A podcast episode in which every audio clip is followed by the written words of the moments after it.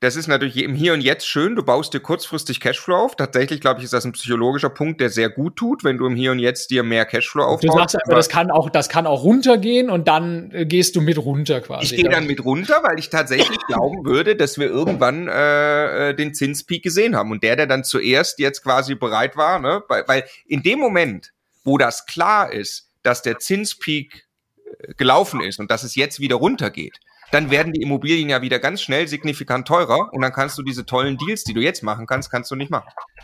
Ich schaue hier gerade auf mein Lieblingsdiagramm der ganz, ganz langfristigen Entwicklung der Bauzinsen. Ne? Ja, also, das, ja.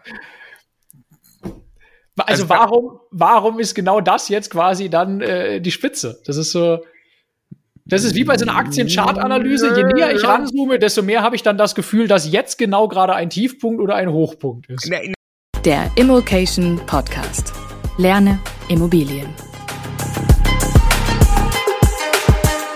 Ich habe jüngst ein Haus gemietet in Starnberg, um darin zu leben. War das eine gute Idee? Wie lebt eigentlich der Stefan? Ähm, was passiert am Immobilienmarkt? Gerade ganz speziell natürlich 2023 mit den Zinsen, äh, mit den Preisen. Was denken wir? Wie schätzen wir das ein? Ähm, macht es Sinn, in 2023 Immobilien zu kaufen? Ähm, ist es gut, wenn man Immobilien hat in 2023? Äh, was ändert sich bei uns? Was ist so, was gibt's vielleicht Neues aus unserem Portfolio? Ähm, und ähm, wir wollen sprechen über unsere guten Vorsätze, die wir beide haben fürs Jahr 2023. Ich freue mich also sehr, Stefan, gutes neues Jahr, dass du wieder da bist äh, und wir auch 2023 zusammen Podcasts machen. Ja, Vielen Dank, dass ich da sein darf, lieber Marco. Ja, ja in deinem eigenen Podcast. Und ich äh, entschuldige mich schon jetzt, ich habe ein leichtes Kratzen im Hals, kann also sein, dass ich mal zwischendurch husten muss. Ich werde versuchen, das nicht ins Mikro zu tun. Gut, und euch allen natürlich. Happy New Year 2023. Wir wünschen allen voran Gesundheit, das ist immer das Allerwichtigste. Äh, wir wünschen günstige Immobilien, oder? Hohe Renditen, gute Cashflows. Niedrige Zinsen? Niedrige Zinsen, ja, genau, würden wir auch, würden wir auch nehmen. Ja. Ja, also, was machen wir hier? Wir nennen das Ganze Spaziergang. Das bedeutet, Stefan und ich treffen uns zu einer lustigen Plauderrunde. Wir sind früher immer ähm, spazieren gegangen miteinander, haben wichtige Themen quasi auf Spaziergängen diskutiert. Deswegen heißt dieses Format so. Äh, das ist der zweite, den es jetzt überhaupt gibt. Wir etablieren das Format gerade, gibt's alle vier Wochen, also einmal im Monat unterhalten wir uns über verschiedene Themen. Ähm, wir fangen jetzt auch an, so habe ich mir das mal gedacht, äh, ganz grob ähm, äh, Themen Blöcke oder Rubriken für diesen schönen Spaziergang äh, uns zu überlegen, dass ihr wisst, was so kommt. Und zwar ähm, wird das so ablaufen, wir machen immer die Rubrik Vermögensaufbau mit Immobilien oder finanziell frei werden. Also ähm, wir greifen uns irgendwas raus, ein, zwei Themen, die uns eben beschäftigt haben in den letzten vier Wochen ähm, oder die ihr gefragt habt, äh, wo wir einfach unsere Meinung dazu teilen. Ähm, zweite Rubrik Immobilienmarkt und, und Neuigkeiten eben, was ist da los? Ja, ähm, das ist ja gerade ganz speziell spannend, weil es da wirklich Veränderungen gibt. Ähm, dritte Rubrik eben unser Portfolio. Also wir selbst haben ja sind äh, mitbeteiligt an äh, 240 Wohnungen. Das ist unsere finanzielle Freiheit. Ähm, das ist unser äh, passives Einkommen, was wir für jeden, also was wir jeden Monat äh, haben möchten, um uns finanziell frei zu fühlen. Wie geht's diesem Portfolio und was, was treibt uns da gerade um? Ja, da hat man logischerweise immer noch was zu tun. Wir sind da ja ähm, in dem Projekt noch, noch drin. Ja, das ist keineswegs abgeschlossen. Ähm, wir haben die Rubrik Immocation Community. Also was gibt's äh, von euch, mit euch, von uns, für euch? Äh, da werden wir drüber sprechen, wenn uns da was auffällt. Und äh, dann sprechen wir noch. Fünfte Rubrik, Mindset. Äh, Stefan, dir gefällt das Wort nicht, mir auch nicht, aber es ist einfach wichtig. Wir haben echt gesucht und wir haben nichts Besseres gefunden. Also wenn jemand äh, nach ein paar Folgen und Themen das Gefühl hat, er hat einen besseren Überbegriff, dann freuen wir uns sehr. Aber für den Moment ist es Mindset. Ja, ja also wirklich so die beste Version von einem selbst werden, Persönlichkeitsentwicklung, Produktivität, Zeitmanagement. Ähm, ich habe ja gefragt auf Instagram auch, was interessieren euch für, für, für Themen für dieses Spaziergangformat und es wird einfach ganz oft genannt, wie macht ihr das, wie managt ihr eure Zeit, äh, was habt ihr für ganz generell, also was machen einfach Menschen, die erfolgreich sind? Das hat mich immer fasziniert. Was machen Menschen, die erfolgreich sind und was machen die anders als andere? Gibt es da irgendetwas, was man reproduzieren kann? So, und das finde ich maximal faszinierend. Genau, und wir, wir selber ähm, machen das beide sehr gerne, probieren viele Dinge aus und sagen euch einfach, wo wir da gerade stehen. Ähm, äh, ob das dann erfolgreich ist oder nicht, das, das müsst ihr selber für euch wissen. Ähm, ich ändere das auch ständig, ne? Also so wie ich, äh, wie ich vorgehe, wie ich versuche, produktiv zu sein, das ändert sich permanent. Heute wollen wir in dieser Rubrik gleich zum Schluss des Gespräches über unsere 2023 Vorsätze sprechen. Ich bin sehr gespannt, Stefan, was du dir äh, vorgenommen hast. Das vorangestellt. Gerne äh, Feedback an mich, marco at immocation.de, Marco mit C, zu diesen Rubriken. Äh, fehlen euch Rubriken? Ähm, welche sind gut, welche sind schlecht? Freue mich auch natürlich über Feedback generell zu den Inhalten. Ähm, mich haben auch letztes Mal ein paar angeschrieben, die äh, begeistert waren ähm, äh, von dem Spaziergang. Vielen Dank für die ganzen Nachrichten. Das freut uns natürlich sehr. So, jetzt gehen wir rein. Erste Rubrik Vermögensaufbau mit Immobilien, beziehungsweise noch allgemeiner gefasst, finanziell frei werden. Das Thema ähm, ja, Altersvorsorge erst lösen und dann zu sagen, jetzt will ich unabhängig von meiner eigenen Arbeitskraft werden. Ich glaube, das ist etwas, was ganz, ganz viele von euch äh, sehr stark antreibt und umtreibt, äh, uns ganz genauso. Und äh, jetzt greife ich ein Thema raus, äh, das ja, ihr habt gefragt, wie wohnen wir eigentlich? Und tatsächlich gab es da bei mir eine Veränderung. Ich bin Ende äh, letzten Jahres, also Ende 2022, umgezogen. Ähm, ich habe gewohnt in einer Dreizimmerwohnung, relativ klein, ich glaube ein bisschen unter 70 Quadratmeter sogar, zur Miete in München mit äh, einer Tochter eben und, und meiner Frau. Und das äh, ja, war uns zu eng und zu klein. Ähm, eigentlich schon relativ, äh, ja, so seit ein, zwei Jahren treibt uns das um. Dann waren wir in USA, haben dort äh, sehr viel mehr Wohnraum äh, genießen dürfen, über Airbnb quasi, auch mal ein größeres Haus gehabt und waren äh, ja sehr happy und haben gesagt, okay, wir wollen jetzt wirklich was verändern. Und ähm, wir haben das ja auch schon länger, Stefan, bei uns auf der Liste, äh, dass wir sagen, eigentlich müsste jetzt mal bräuchte ich mal auch ein bisschen Eigenkapital, was wir rausziehen aus unseren Firmenstrukturen, äh, was ich irgendwann nutzen kann, um einfach privat vielleicht ein Eigenheim zu kaufen. Ähm, das war eine ganze Zeit lang wirklich dein Plan. Ne? Das haben wir immer, wenn ja. wir, wenn wir gemeinsam Liquiditätsplanung gemacht haben. Wir schauen da immer dann auch Jahre in die Zukunft und überlegen, was für, was für größere Dinge wollen wir mit Geld tun. War das immer ein Punkt auf der Liste? Ne? Das weiß ich. Du hast immer genau. gesagt, erst die ganzen Sachen, die Zukunftssicherheit und Investments und so angehen, weil Eigenheim irgendwie Konsum ist, aber diese Zahl stand immer da, ne? Genau, weil tatsächlich auch mein, meine Einschätzung war, ja, finde ich was zur Miete, was ich da wirklich haben will, ne? so größere Altbauwohnung oder so, das hatten wir uns vorgestellt in München und das ist natürlich äh, irre, was das kostet. Ähm, also ist man ganz schnell bei, bei zwei, drei Millionen, was sowas kosten kann. Ja? Ähm, und äh, das, also ich habe mich immer, ich habe mich nie wohl, wohl damit gefühlt, zu sagen, ich muss irgendwie das jetzt hinkriegen. Ich will es dann logischerweise auch nicht allzu Harakiri finanzieren, weil es für mich, wie du sagtest, kein Investment ist. Ähm, und äh, ja, ich habe mich komplett von dem Druck freigemacht. Dann irgendwann habe ich auch zu meiner Frau gesagt, nee, ich, ich habe keine Lust, ich möchte kein Eigenheim. Das fühlt sich einfach nicht geil an aus Investitionsgesichtspunkten und das können wir ja einmal ein bisschen aufdröseln. Ähm, wie würdest du denn, Stefan, an die Frage rangehen, äh, kaufen oder mieten? Mal ganz allgemein, ich sage dann gleich, was ist hier jetzt Miethöhe äh, äh, in dem Haus, wo ich jetzt lebe, hier in Starnberg und, und was wäre das zu kaufen und dann kann ich einmal meine Entscheidung persönlich begründen. Du selbst wohnst, bist ja auch umgezogen in eine größere Mietswohnung, ne? ähm, weil ihr euch auch vergrößern wolltet. Wie lange ist das jetzt her? Zwei, gute zwei Jahre. Ach, so lange schon, ne? Genau. Ja. Okay. Wie war, wie ist Mieten oder Kaufen Entscheidung aus deiner Sicht zu fällen? Na, also wir haben das ganz am Anfang von, von Immocation haben wir das ja mal äh, diskutiert und auch so, so einen kleinen Rechner und so ein Video gemacht und so, um das wirklich mit Zahlen herzuleiten. Das ist schon was, was mich dann immer auch noch beschäftigt hat, was ich immer im Kopf hatte. Ne? Also du kannst da einfach äh, kannst erstmal ausrechnen, ganz grundsätzlich, ein, ein und dasselbe Objekt an einem bestimmten Standort, äh, kostet das mehr Miete ähm, als es kostet, wenn du äh, die Rate an die Bank bezahlen musst und so weiter. Also ist Mieten teurer oder ist Kaufen äh, äh teurer im Monat. Ne? Das ist mal erst eine erste Herangehensweise, finde ich. Ähm, und dann gibt's aber den, den total interessanten Unterpunkt davon. Ähm, es kann sein, dass Kaufen günstiger ist oder oder oder besser ist als Mieten finanziell, also dass du quasi ähm, eigentlich weniger Geld aufwendest, dann auch noch diesen Eigentumsaufbaueffekt ja irgendwie hast, ne, und hat auch noch eine emotionale Dimension und so weiter, dass es aber trotzdem besser ist, das Geld an dem Ort, an dem du ähm, leben möchtest, in eine Mietswohnung zu investieren und stattdessen dein Eigenkapital und deine finanzielle Leistungsfähigkeit an einem anderen Standort, der ein besserer Investitionsstandort ist, äh, dann in vermietete Immobilien zu investieren, mit all den Steuervorteilen und so weiter. So, da, da habe ich immer für mich irgendwie verinnerlicht gehabt, boah, also Eigenheim ist schon eher eine Konsumentscheidung, weil gerade jetzt, wenn du hier in München bist, dann auch bestimmte Kriterien hast, dann emotional eine Kaufentscheidung triffst, du willst halt eine Wohnung, die besonders schön ist und nicht eine, die jetzt besonders perfekt zum Vermieten oder als Kapitalanlage gedacht ist und so weiter, dann machst du mit Sicherheit nicht die beste Investmententscheidung, sondern du gibst am Ende auch viel Geld für Dinge aus, die dir einfach emotional gerade was bedeuten. Und das macht für mich halt nur so mittelmäßig viel Sinn. Plus, ich fand es dann einfach super, super geil, weil wir mitten in der äh, Corona-Pandemie damals äh, waren.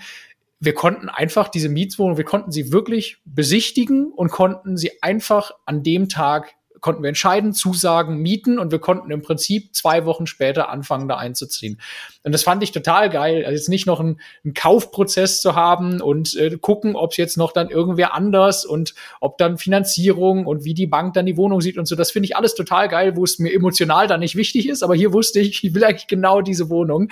Und äh, das hat sich für mich super angefühlt und in dem klaren Wissen, ich zahle jetzt hier viel, viel Miete in München Ne? Und mein Geld arbeitet an anderen Standorten, teilweise sogar auch in München, aber dann in kleinen Apartments, an die ich einfach total glaube, hier in München, da arbeitet mein Geld und verdient genau das, was ich für, für die Miete ausgebe. Ne? Ja, also ich mache ja immer den Spaß. Ich freue mich, wenn du dann bald ausziehst. Ähm, also ja, ja. was ja was ja nicht geplant ist, aber du hast ja wirklich so viel in die Wohnung investiert und das behandelst wie ein Eigenheim. Jetzt mache ich dasselbe seit ein paar Monaten. Äh, und äh, ja, also äh, das ist natürlich klar, gibt es diesen Punkt. Ähm, es ist einfach schön, wenn es das eigene ist und dann investiert man da gerne rein, baut irgendwie da keine Ahnung noch was um oder an oder sonst irgendwas. Ähm, aber ja, ich für mich auch eine, eine ganz also eine krasse Last, die man plötzlich hat. Also jetzt sind wir ja nochmal in einem Haus. Ich, ich beschreibe es mal ganz kurz, äh, was das hier ist. Also ich sitze auch gerade tatsächlich hier, ähm, habe quasi so ein kleines Immocation-Studio hier im Keller. Das ist ein Haus ähm, am Stadtrand von Starnberg. Das hat 240 Quadratmeter Wohnfläche. Das ist also wirklich echt fett. Hat aber da auch eine Einliegerwohnung drin äh, mit mit zwei Zimmern, mit eigenem Eingang, eigenem Bad, was für uns natürlich und eigener Küche, was ideal ist, wenn zum Beispiel Großeltern kommen können. Ja, ähm, da, da gehst du dir nicht auf die Nerven Nerven quasi. Also einfach ein riesen Komfortgewinn und eine Einliegerwohnung. Dann ist das ein Haus hier, was auch direkt am Naturschutzgebiet steht und außerhalb von uns ist nur, ist nur grün. Ähm, es hat ein großes Wohnzimmer mit, mit großer Schiebetür, Fensterflächen, es hat mehrere Balkone und so. Ähm, es ist äh, bisschen, also es ist aus den also 2002, glaube ich, Baujahr. Es ist äh, auch äh, irgendwie ein bisschen Architekt, äh, also das, sieht so ein bisschen wie ein Architektenhaus aus, ein bisschen so, so, so, ja, so, so, so Dreiecksfenster gibt's überall und so. Ähm, also ein schönes Haus, was uns direkt äh, extrem fasziniert hat. Also wir kamen da sogar aus dem Urlaub, dann, dann zeigt meine Frau mir hier, guck mal, da, das könnte man da mieten. Ähm, und war dann ja auch noch die Frage, wollen wir nach Starnberg raus? Das ist nochmal eine andere Frage. Ähm, aber da sind eben ähm, Freunde gerade auch hingezogen und, und für uns mit, mit Kind der viel bessere Move, weil das noch ja noch sehr, sehr nah an München dran ist. Ähm, und äh, ich fahre quasi lieber ein paar Mal im Monat rein nach München ähm, statt äh, und habe dafür jeden Tag aber draußen sein. So, ne? Also das, das, das ist die Entscheidung.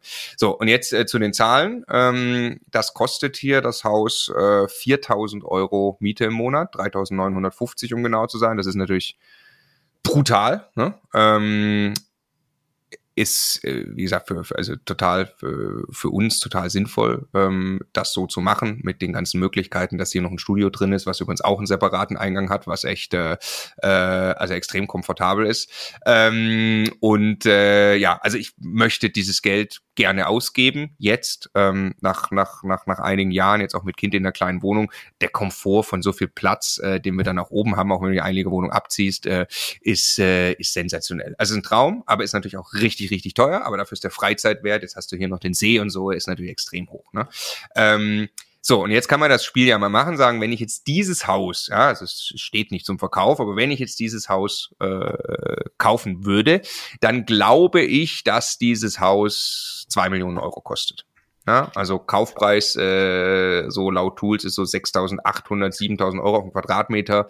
Das wäre ähm, bei mir dasselbe, ne? Also das, ich, ich wohne ich wohne in einer Wohnung Neubau mitten in München mit, mit Dachterrasse und allem drum und dran, so eine Masonettwohnung über, über zwei Stockwerke, du warst ja auch schon, schon zigmal hier, äh, wo einfach absurd krasse Preise aufgerufen werden. Da gibt's dann in so einem Haus eine einzige Wohnung von, ne? Und die will dann jeder kaufen irgendwie. Also das ist komplett absurd. Kommst du auch auf solche Beträge für eine Wohnung. Ne? Ich glaube auch, dass das Haus hier in wirklich, also nochmal, wenn man einfach den Quadratmeter Kaufpreis durchschnittlich Starnberg nimmt und die Quadratmeter Ausmütze kommen auf 1,6, ich sage mindestens zwei, eher deutlich mehr, weil das auch noch so am Rand ist mit Natur Naturschutzgebiet und du guckst ja. wirklich nur ins Grüne. Also das ist schon ähm, äh, ähm, wahrscheinlich noch teurer.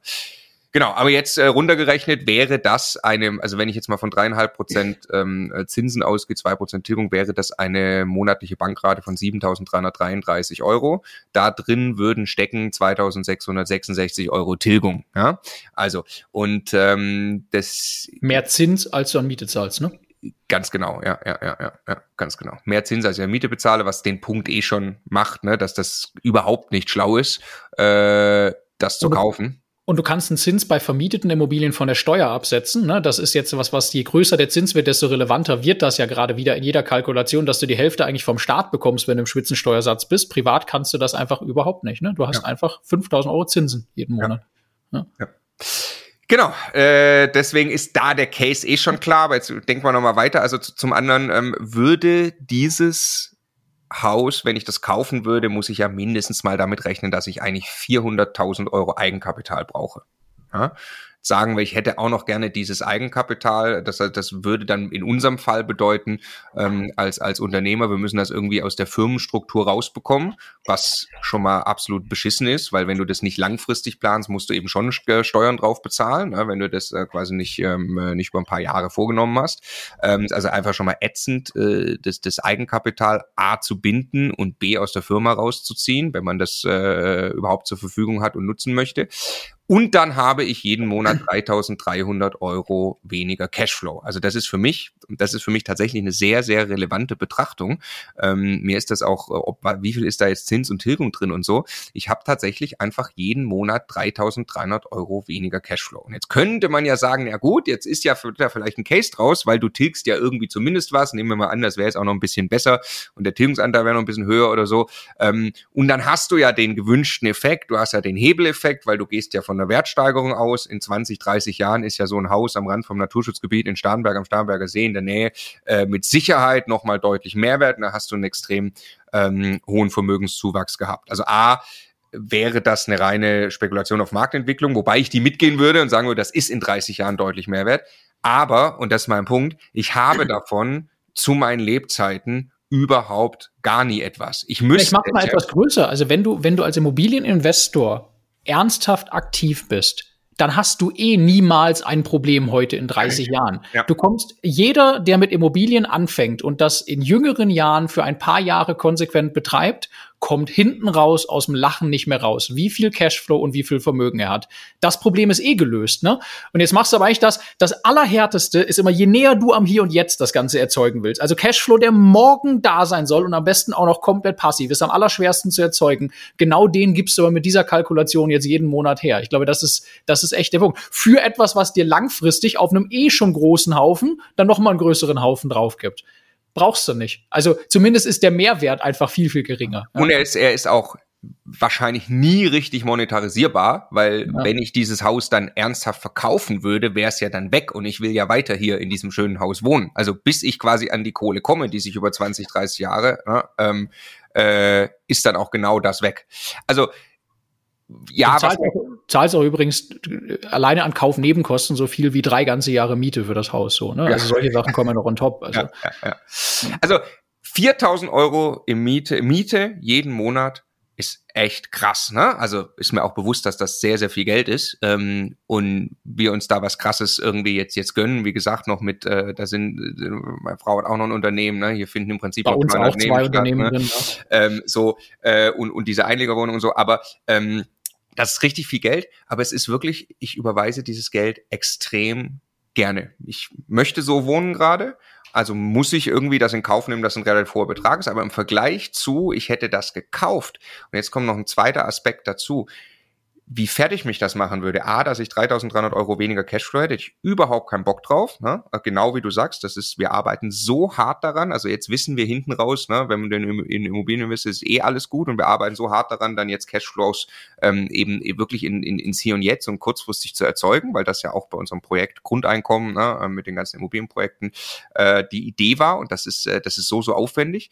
Ähm, also das, das fühlt sich schon mal, äh, schon mal ganz, ganz klar an. Und dann, wenn ich hier rumlaufe, laufe und das sehe, da kriegst du als Investor wirklich, kriegst du wirklich, also ich bin so froh, dass es nicht mein Haus ist, ja. Also da ist halt einfach so dreieckige Fenster, in denen läuft so ein elektrischer Rollladen halt auch dreieckig hoch und runter, ne? wo du dir ja schon denkst, das ist natürlich eine Maßanfertigung, äh, äh, wie ineffizient das aus Investitionsgründen ist. Jetzt kommt auch hier irgendwann die Heizung, 2002, also Kessel geht dann 30 Jahre äh, vielleicht, ähm, dann machst du eine Heizung einfach für, für eine Wohneinheit neu. Ne? Das ist maximal ineffizient. Es ist, es ist wieder dieser Punkt. Du willst, du willst, also du bist bereit und willst anders wohnen, emotional, als das halt wirtschaftlich clever ist als Investment. Ne? Und das Einfamilienhaus treibt es halt auf die Spitze eigentlich ja, von, ja. von diesen Dingen. Gerade ne? so ein bisschen so in Richtung schon, schon Special äh, Luxus an der einen oder anderen Stelle was die hier eingebaut, wie glücklich ich, also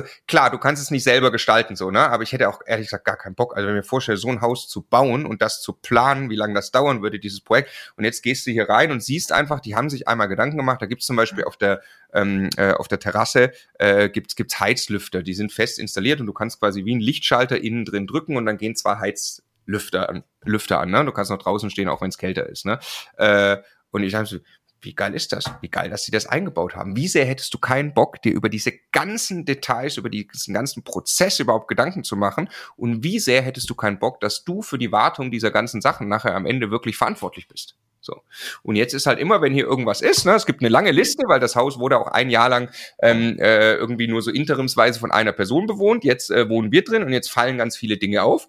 Und es ist total lustig für mich auf der anderen Seite zu sein. Ja, es gibt einfach eine lange Liste, die ich an unseren Vermieter schicke. Ne? Also es sind super nette Vermieter, äh, die haben das irgendwann hier äh, gebaut. Die freuen sich natürlich über die Zusatzeinnahmen. Die sehen auch total sich in ihrer Verantwortung, ähm, dass dieses Haus langfristig in einem guten, äh, guten Zustand ist. Und äh, deshalb schicke ich die Liste einfach rüber und sie müssen sich kümmern. Und das ist herrlich. Ja? Also ich ich, und ich habe für ich, das das war für mich ja ein Schlüssel. Also eine Blockade in meinem Kopf war immer dieses okay, aber du bist dann, wenn du in eine Wohnung ziehst, also weil meine Frau möchte einfach unheimlich gerne in, äh, in der Stadt wohnen. Ne? Ich selber komme vom Land, ich kann mir das auch vorstellen, irgendwann nochmal wieder so zu wohnen wie du jetzt, aber ähm, war immer eine Hürde, naja, wenn wir dann Teil einer, einer WEG sind, wir können und dürfen halt sehr viele Dinge erstmal in der WEG möglicherweise nicht, alles was die Fassade und so betrifft. Und dann haben wir einen Vermieter und dann dürfen wir wahrscheinlich viele Dinge in der Wohnung nicht ne? und ähm, äh, können nicht alles so anpassen, wie wir das vielleicht haben wollen würden. Und wir haben ja immer auch das Damoklesschwert noch, dass, äh, dass irgendwie eine Eigenbedarfskündigung dazu führen könnte, dass wenn wir uns sehr, sehr viel Mühe gegeben haben, dass wir dann auf einmal doch wieder raus müssen, obwohl wir das eigentlich gar nicht wollen. So. Aber jetzt, äh, das, also erstmal haben wir jetzt einen Vermieter, äh, wir haben das von der Bayerischen Landesbrandversicherung quasi gemietet. Die kann keine Eigenbedarfskündigung machen. Das ist einfach Teil von deren, wie nennt man das dann, Deckungsstock von der Versicherung oder sowas. Ne? Das ist gibt's in 40 Jahren immer noch genauso mit demselben Vermieter wahrscheinlich. Und der andere Punkt ist, ich habe irgendwann für mich, du hast es gerade einmal im Nebensatz gesagt, für mich im Kopf entschieden, ich ziehe da jetzt ein als Mieter aber ich behandle das zu 100 Prozent, als ob das Eigentum wäre. Wenn ich gerne irgendwas da drin haben will, dann baue ich das um, also immer mit Freigabe vom Vermieter, aber die geben am Ende alles frei, wenn ich sage, es macht ein Fachhandwerker und ich bin bereit, es vom Fachhandwerker wieder ausziehen zu äh, wieder umbauen zu lassen, wenn ich ausziehe. Ja, wir haben aus einer Kücheninsel, die geplant war, haben wir eine Küche, die an der Wand ist, gemacht. Ich habe in einem Zimmer einen Flügel reingestellt, das ist hier, das war zu laut, dann habe ich einfach neue Trockenbauwände doppelt verschalt davor gesetzt mit einer Schallisolierung, damit es draußen nicht mehr so laut ist. Wir hatten keine Klimaanlage, es ist aber scheiß warm in der Wohnung an manchen Stellen. Wir haben da jetzt eine Klimaanlage einbauen lassen, so, ne? Also, du kannst es ja, wenn du sagst, ich möchte da langfristig wohnen, für mich ist das okay, dass ich Mieter bin, auch langfristig, kannst du ja sehr, sehr viele Dinge trotzdem tun. Das war für mich der Punkt. Seitdem bin ich, bin ich einfach unglaublich glücklich damit, Mieter zu sein. Und ja, vielleicht muss ich irgendwann irgendwas davon mal wieder abbauen. Sehr wahrscheinlich will jeder, der in genau dieser Wohnung wohnt, ich habe immer kleine Videos von der Vorher-Situation gemacht, sagt er, alles klar, ich finde die Nachher-Situation besser, lass mal so. Und dann ist gut. Also, ja.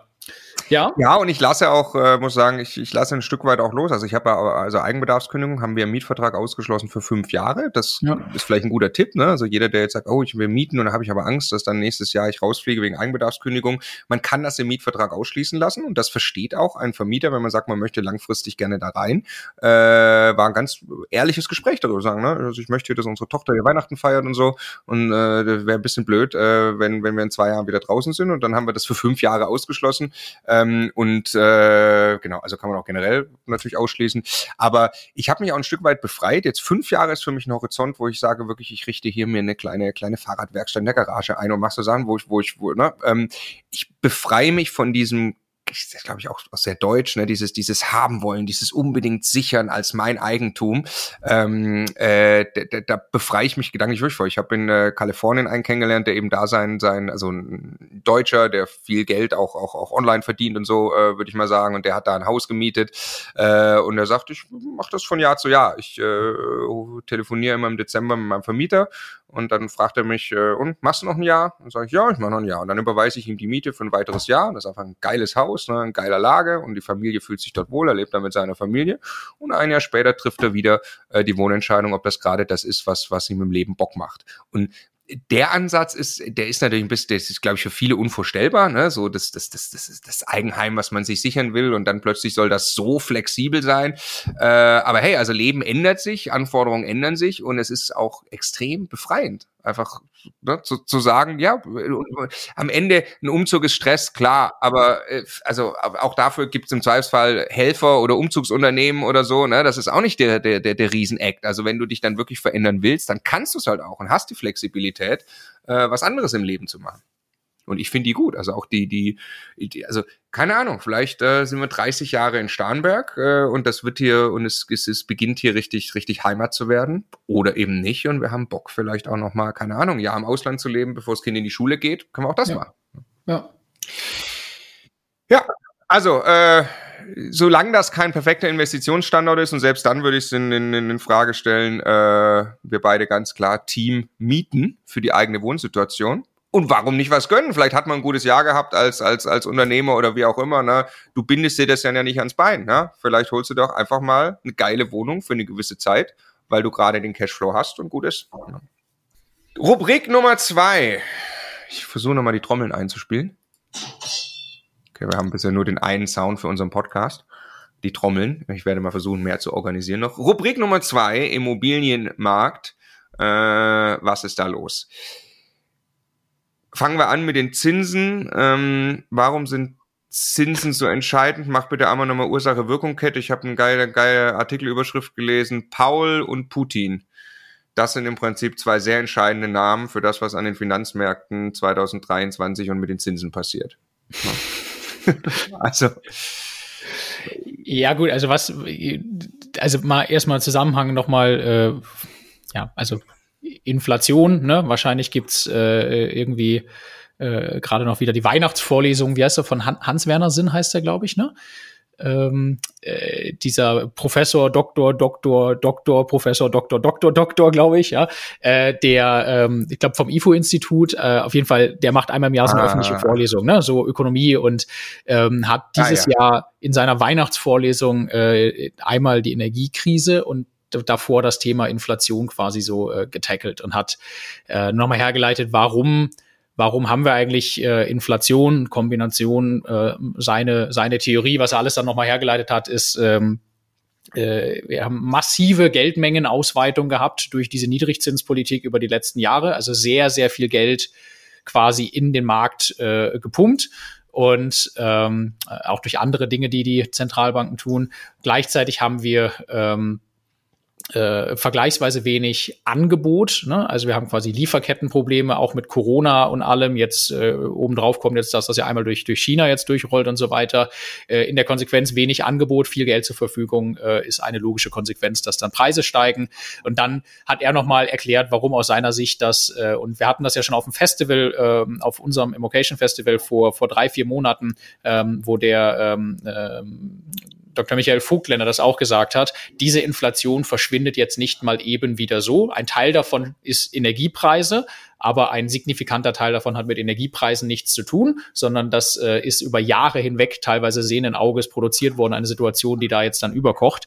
Ähm, und der äh, Professor Sinn hat auch hergeleitet, dass also da sind so viele Dinge drin, auch mit so Lohnpreisspirale und, und Mechanismen, die dann auch sich selbst befeuern über eine Zeit hinweg und sowas. Äh, Demografie, Fachkräftemangel, all diese Dinge, die auch der, der Dr. Vogler schon gesagt hatte das bleibt über eine gewisse Zeit. So, und jetzt dem gegenüber stehen jetzt äh, Zentralbanken, die ja Geldwertstabilität als eines der allerwichtigsten Ziele überhaupt haben. Ne? Und eigentlich sagt man quasi so um die zwei Prozent, war ja mal unter zwei, jetzt sagt man dann irgendwie so um die zwei Prozent.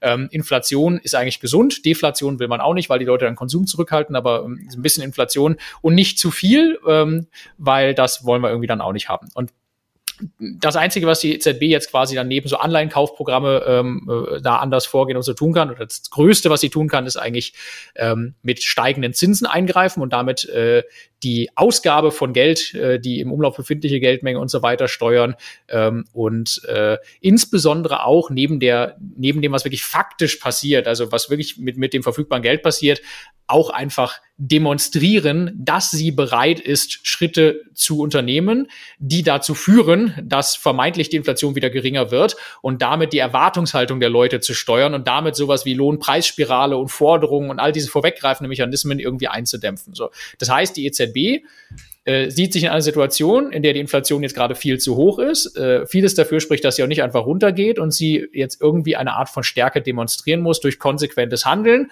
ohne idealerweise jetzt ganz Europa in eine massive ähm, ähm, äh, Rezession zu steuern. Und gleichzeitig muss sie auch zu den USA rüber gucken, ne, weil äh, in dem Moment, wo es einfach in den USA viel höhere Zinsen gibt als in Europa, gibt es irgendwann eine Kapitalflucht, dann importieren wir die Inflation einfach nur über die ganzen äh, ähm, Handel im Ausland und, und Import-Export-Mechanismen und so weiter. So ist also auch nicht ganz unabhängig. Ende vom Lied, die Zinsen sind jetzt schon krass gestiegen, sehr, sehr schnell gestiegen.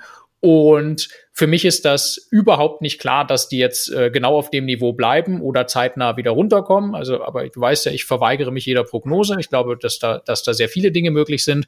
Aber Fakt ist, die Zinsen, wie sie heute sind, sorgen dafür, dass eine Immobilienkalkulation völlig anders aussieht als vor einem Jahr. Und das ist etwas, was natürlich in den Preisen, die dann wirklich zum Tragen kommen, eine Rolle spielt. Äh, nicht zwingend in den Angebotspreisen, das wissen wir auch. Es ist sehr, sehr viel Angebot auf den Immobilienportalen. Äh, ähm, aber äh, wenn man genau hinschaut, dann stehen da viele Immobilien auch einfach nur äh, und machen vielleicht einen guten optischen Eindruck, werden aber nicht verkauft. Und die Immobilien, die wirklich verkauft werden, werden sehr oft eben zu deutlich, deutlich niedrigeren Preisen verkauft. Also es gibt einen Riesenunterschied zwischen dem, was wirklich abgeschlossen wird in der Einzeltransaktion äh, ähm, im Vergleich zu dem, was da an den Angebotspreisen dran steht.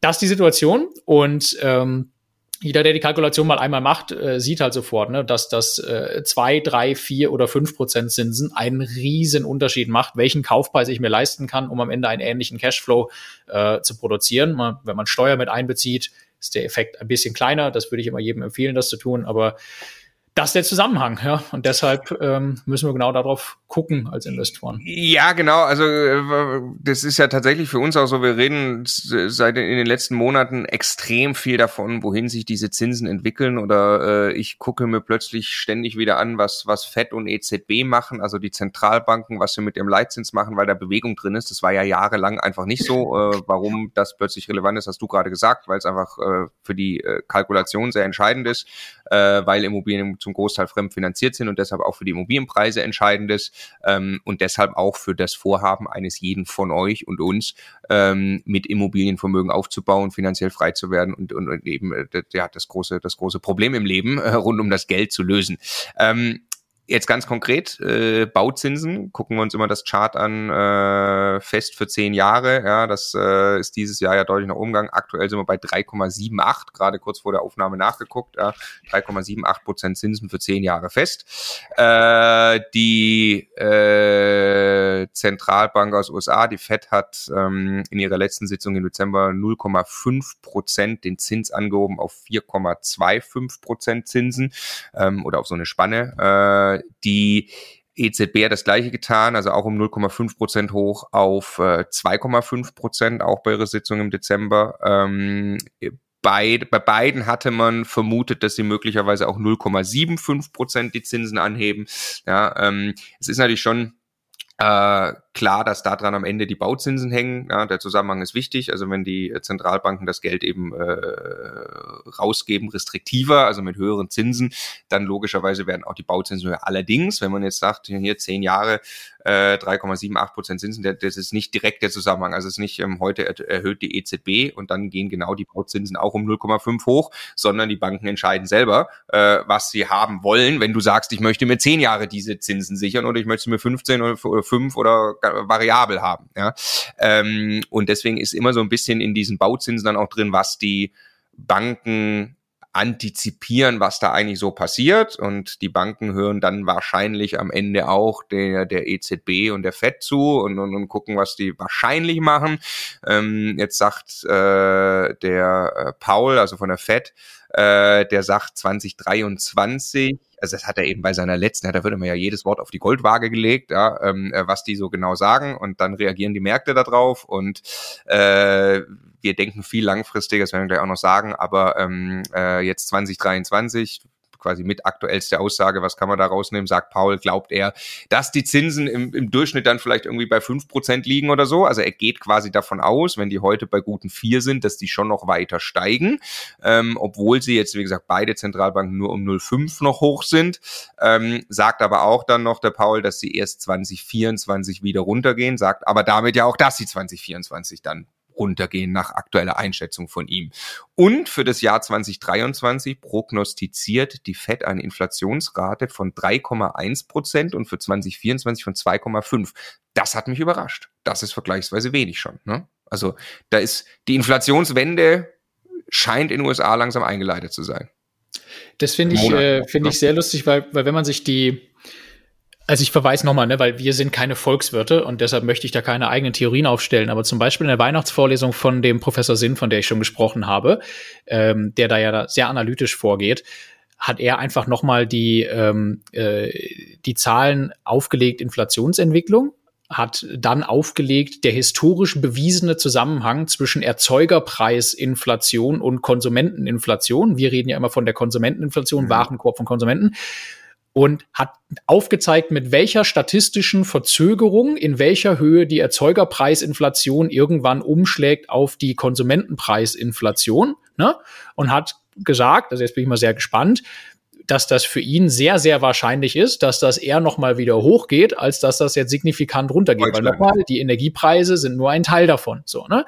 Und äh, also da, da hat jetzt er hat wenig Raum für Fantasie gelassen, um es mal so zu formulieren, dass wir da jetzt zeitnah wieder zwei oder drei Prozent haben. So, also. Aber der meint Deutschland. Bitte? Der meint Deutschland. Er meint Deutschland, ja. Und also weil es ist ja, ich weiß nicht, ne, es ist ja schon äh, die letzten Monate, ist, geht das Chart runter aus USA. Also die Inflation sinkt tatsächlich in USA. Diese messen, wenn die Frage ist natürlich, was haben sie für Eingriffe gemacht und für Kosmetik daran vorgenommen, dass das so ist. Ähm, ja, also bottom line. Ich glaube, wir brauchen nicht weiter, äh, nicht weiter rumspekulieren. Ne? Ich, äh, also, ja, aber, was, aber, was, was, aber was, was, was für mich da drin steckt, ist ja mal wieder eine große Portion von wir wissen es nicht. Und jetzt alle ja gerade, äh, also sehr beliebt gerade ja das Thema zum Beispiel variable Finanzierung ist, weil jetzt auf einmal äh, der Spread dann äh, doch teilweise signifikant ist zwischen der variablen Finanzierung und festgeschriebenen Zinsen. Ne? Also was ganz interessant ist ja auch bei der Zinskurve gerade, dass 10 und 20 Jahre dann teilweise die gleichen Konditionen mehr oder weniger sind. So, also wenn, dann würde ich es mir halt wahrscheinlich auch 20 Jahre sichern. So, das sei denn, ich habe eine komische Erwartung hinten raus. So, ne? Aber ähm, variable Finanzierung, ich, ich verstehe den Punkt total. Aber das, die, nochmal, das, das kann ich doch eigentlich nur machen, wenn ich finanziell bereits an einem Punkt bin, über jeden Zweifel erhaben, mir diese Zinsen auch dann noch leisten zu können, wenn es dann deutlich teurer wird. Nee, kommt ja auf die, auf die, auf die Darlehenshöhe an, ne? Also der Punkt ist schon richtig, ne? Aber du, du, du, also wenn du jetzt sagst, ich Ja, aber das ist dasselbe, habe ich gerade gesagt. Du musst in der Lage sein, dir die Zinsen leisten zu können. Wenn das Darlehen so ja, groß ist, dass du es nicht kannst, aber, dann, dann eben nicht. Ne? Genau. Also wenn jetzt jemand hingeht, sagt, er hat jetzt ein äh, gutes, gutes Gehalt, kauft seine erste kleine Wohnung zur Altersvorsorge und er wäre im Zweifelsfall auch in der Lage, die doppelte Bankrate für eine gewisse Zeit auszuhalten, ohne ja, dass er unter Verkaufsdruck geraten würde. Das stimmt, aber was könnte er dieses Spiel mitspielen, muss sich halt ja. des Risikos bewusst sein. Und ich glaube, die Wahrscheinlichkeit, dass er damit besser fährt, ist äh, durchaus da und hö deutlich höher als 50 Prozent. Also da bin ich eben, da bin ich nicht dabei, dass das deutlich höher als 50 Prozent ist. Meine, ich sage, ich weiß es einfach nicht, aber mein, es bringt doch, also das Beispiel, jemand mit einem guten Gehalt, der jetzt eine, eine sehr kleine Wohnung finanziert, für den ist es auch egal, ob er einfach zwei Prozent mehr Zinsen bezahlt und dafür 30 Euro weniger Cashflow oder negativen Cashflow hatte. Spannend wird diese Frage in Summe, finde ich, überhaupt erst, wenn du wenn du, wenn du mal die Theorie aufstellst, jetzt, du willst jetzt ein Portfolio aufbauen, das soll für dich in Summe wirklich eine Dimension haben, dass das die Altersvorsorge dasteht. Bist du da jetzt bereit, variabel zu finanzieren, weil du dann schneller an dein Ziel kommst? Oder sagst du, ich möchte da lieber diese Sicherheit drin haben? Und ich finde tatsächlich, also wenn ich mir diese Aufgabe jetzt gerade gebe, und es also für mich, äh, in welcher Größenordnung immer ich denke, um für mich substanzielle Vermögenswerte wirklich geht und, und auch monatliche Zahlen, also ich, ich verstehe den Punkt, aber ich selber wäre einfach vorsichtig. Ich, ich challenge nochmal mit genau dem, was du gerade gesagt hast. Also nehmen wir an, ich habe äh, ein paar tausend Euro Nettogehalt zur Verfügung, drei, vier, fünftausend Euro Nettogehalt, äh, vielleicht sogar mehr und sage, jetzt will ich, äh, jetzt will ich anfangen, jetzt will ich endlich anfangen,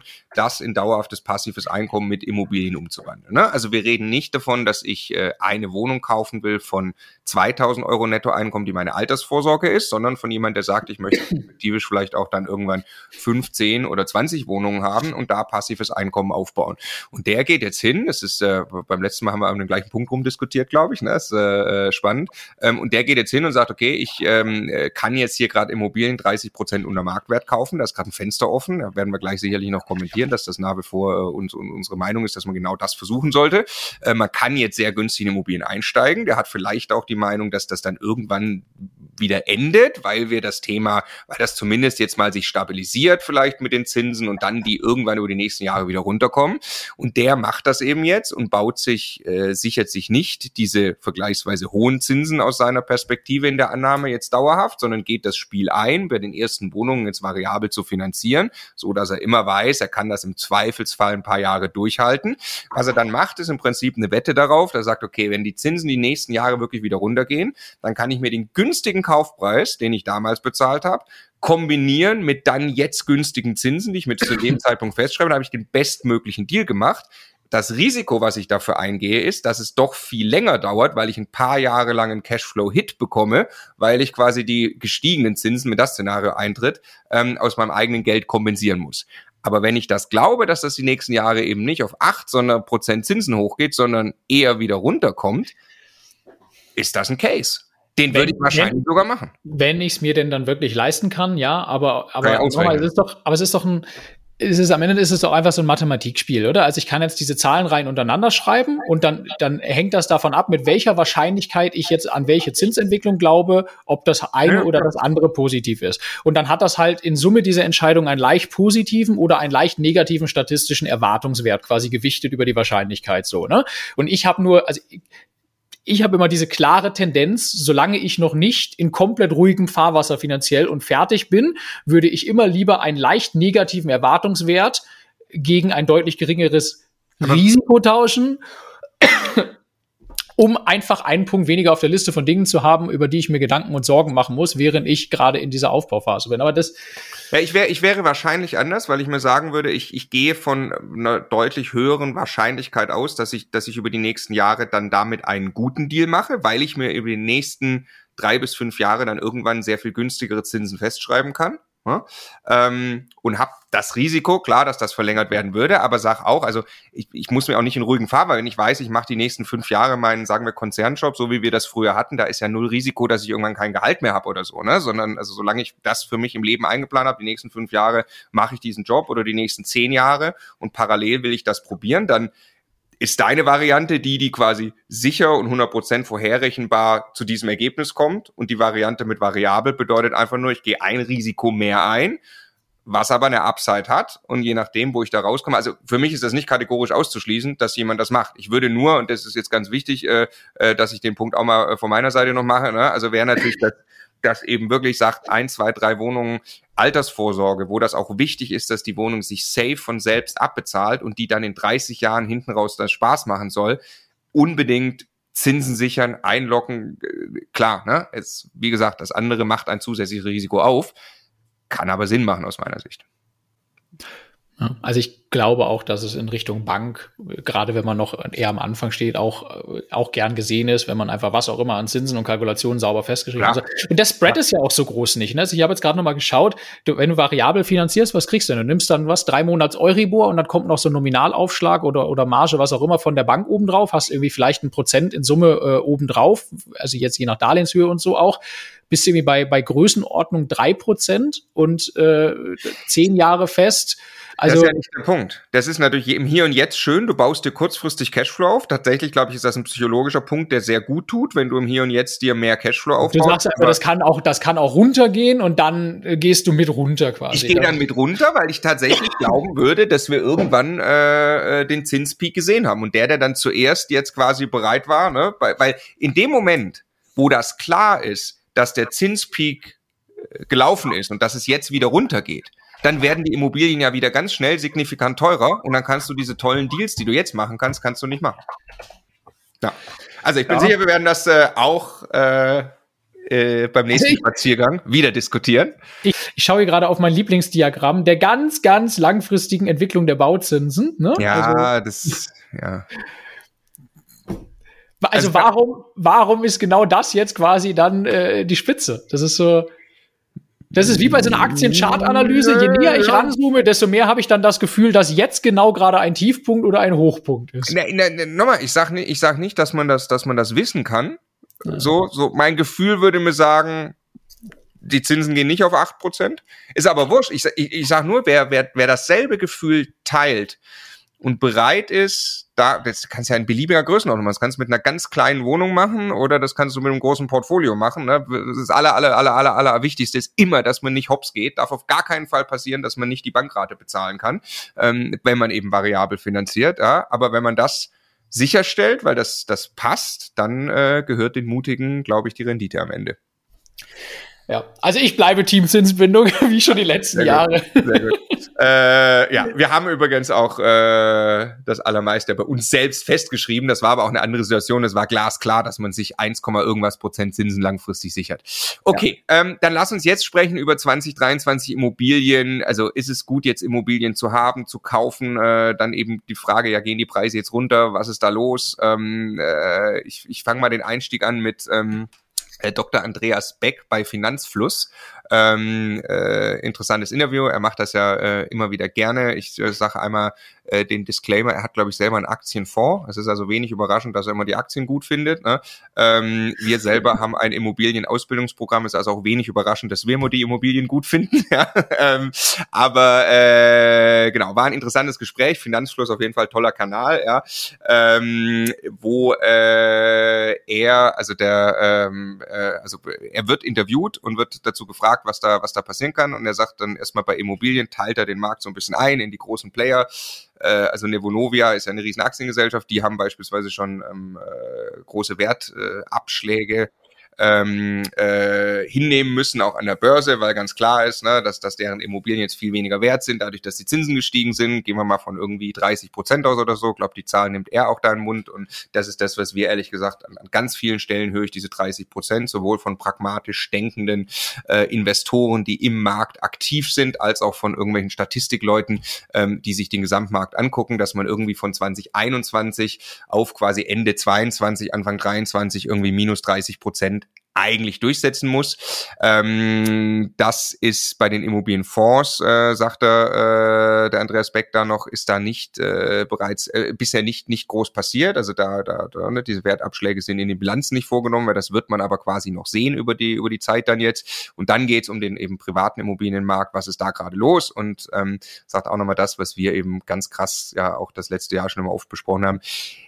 Es wird fast nichts gehandelt. Also die Transaktionen, die, die Immobilienangebote stapeln sich auf den Portalen, ähm, Transaktionen gehen zurück, es findet de facto sehr wenig Handel statt, weil sich einfach Verkäufer und Käufer nicht einig werden, weil Käufer ja plötzlich sagt, ich habe sehr viel mehr.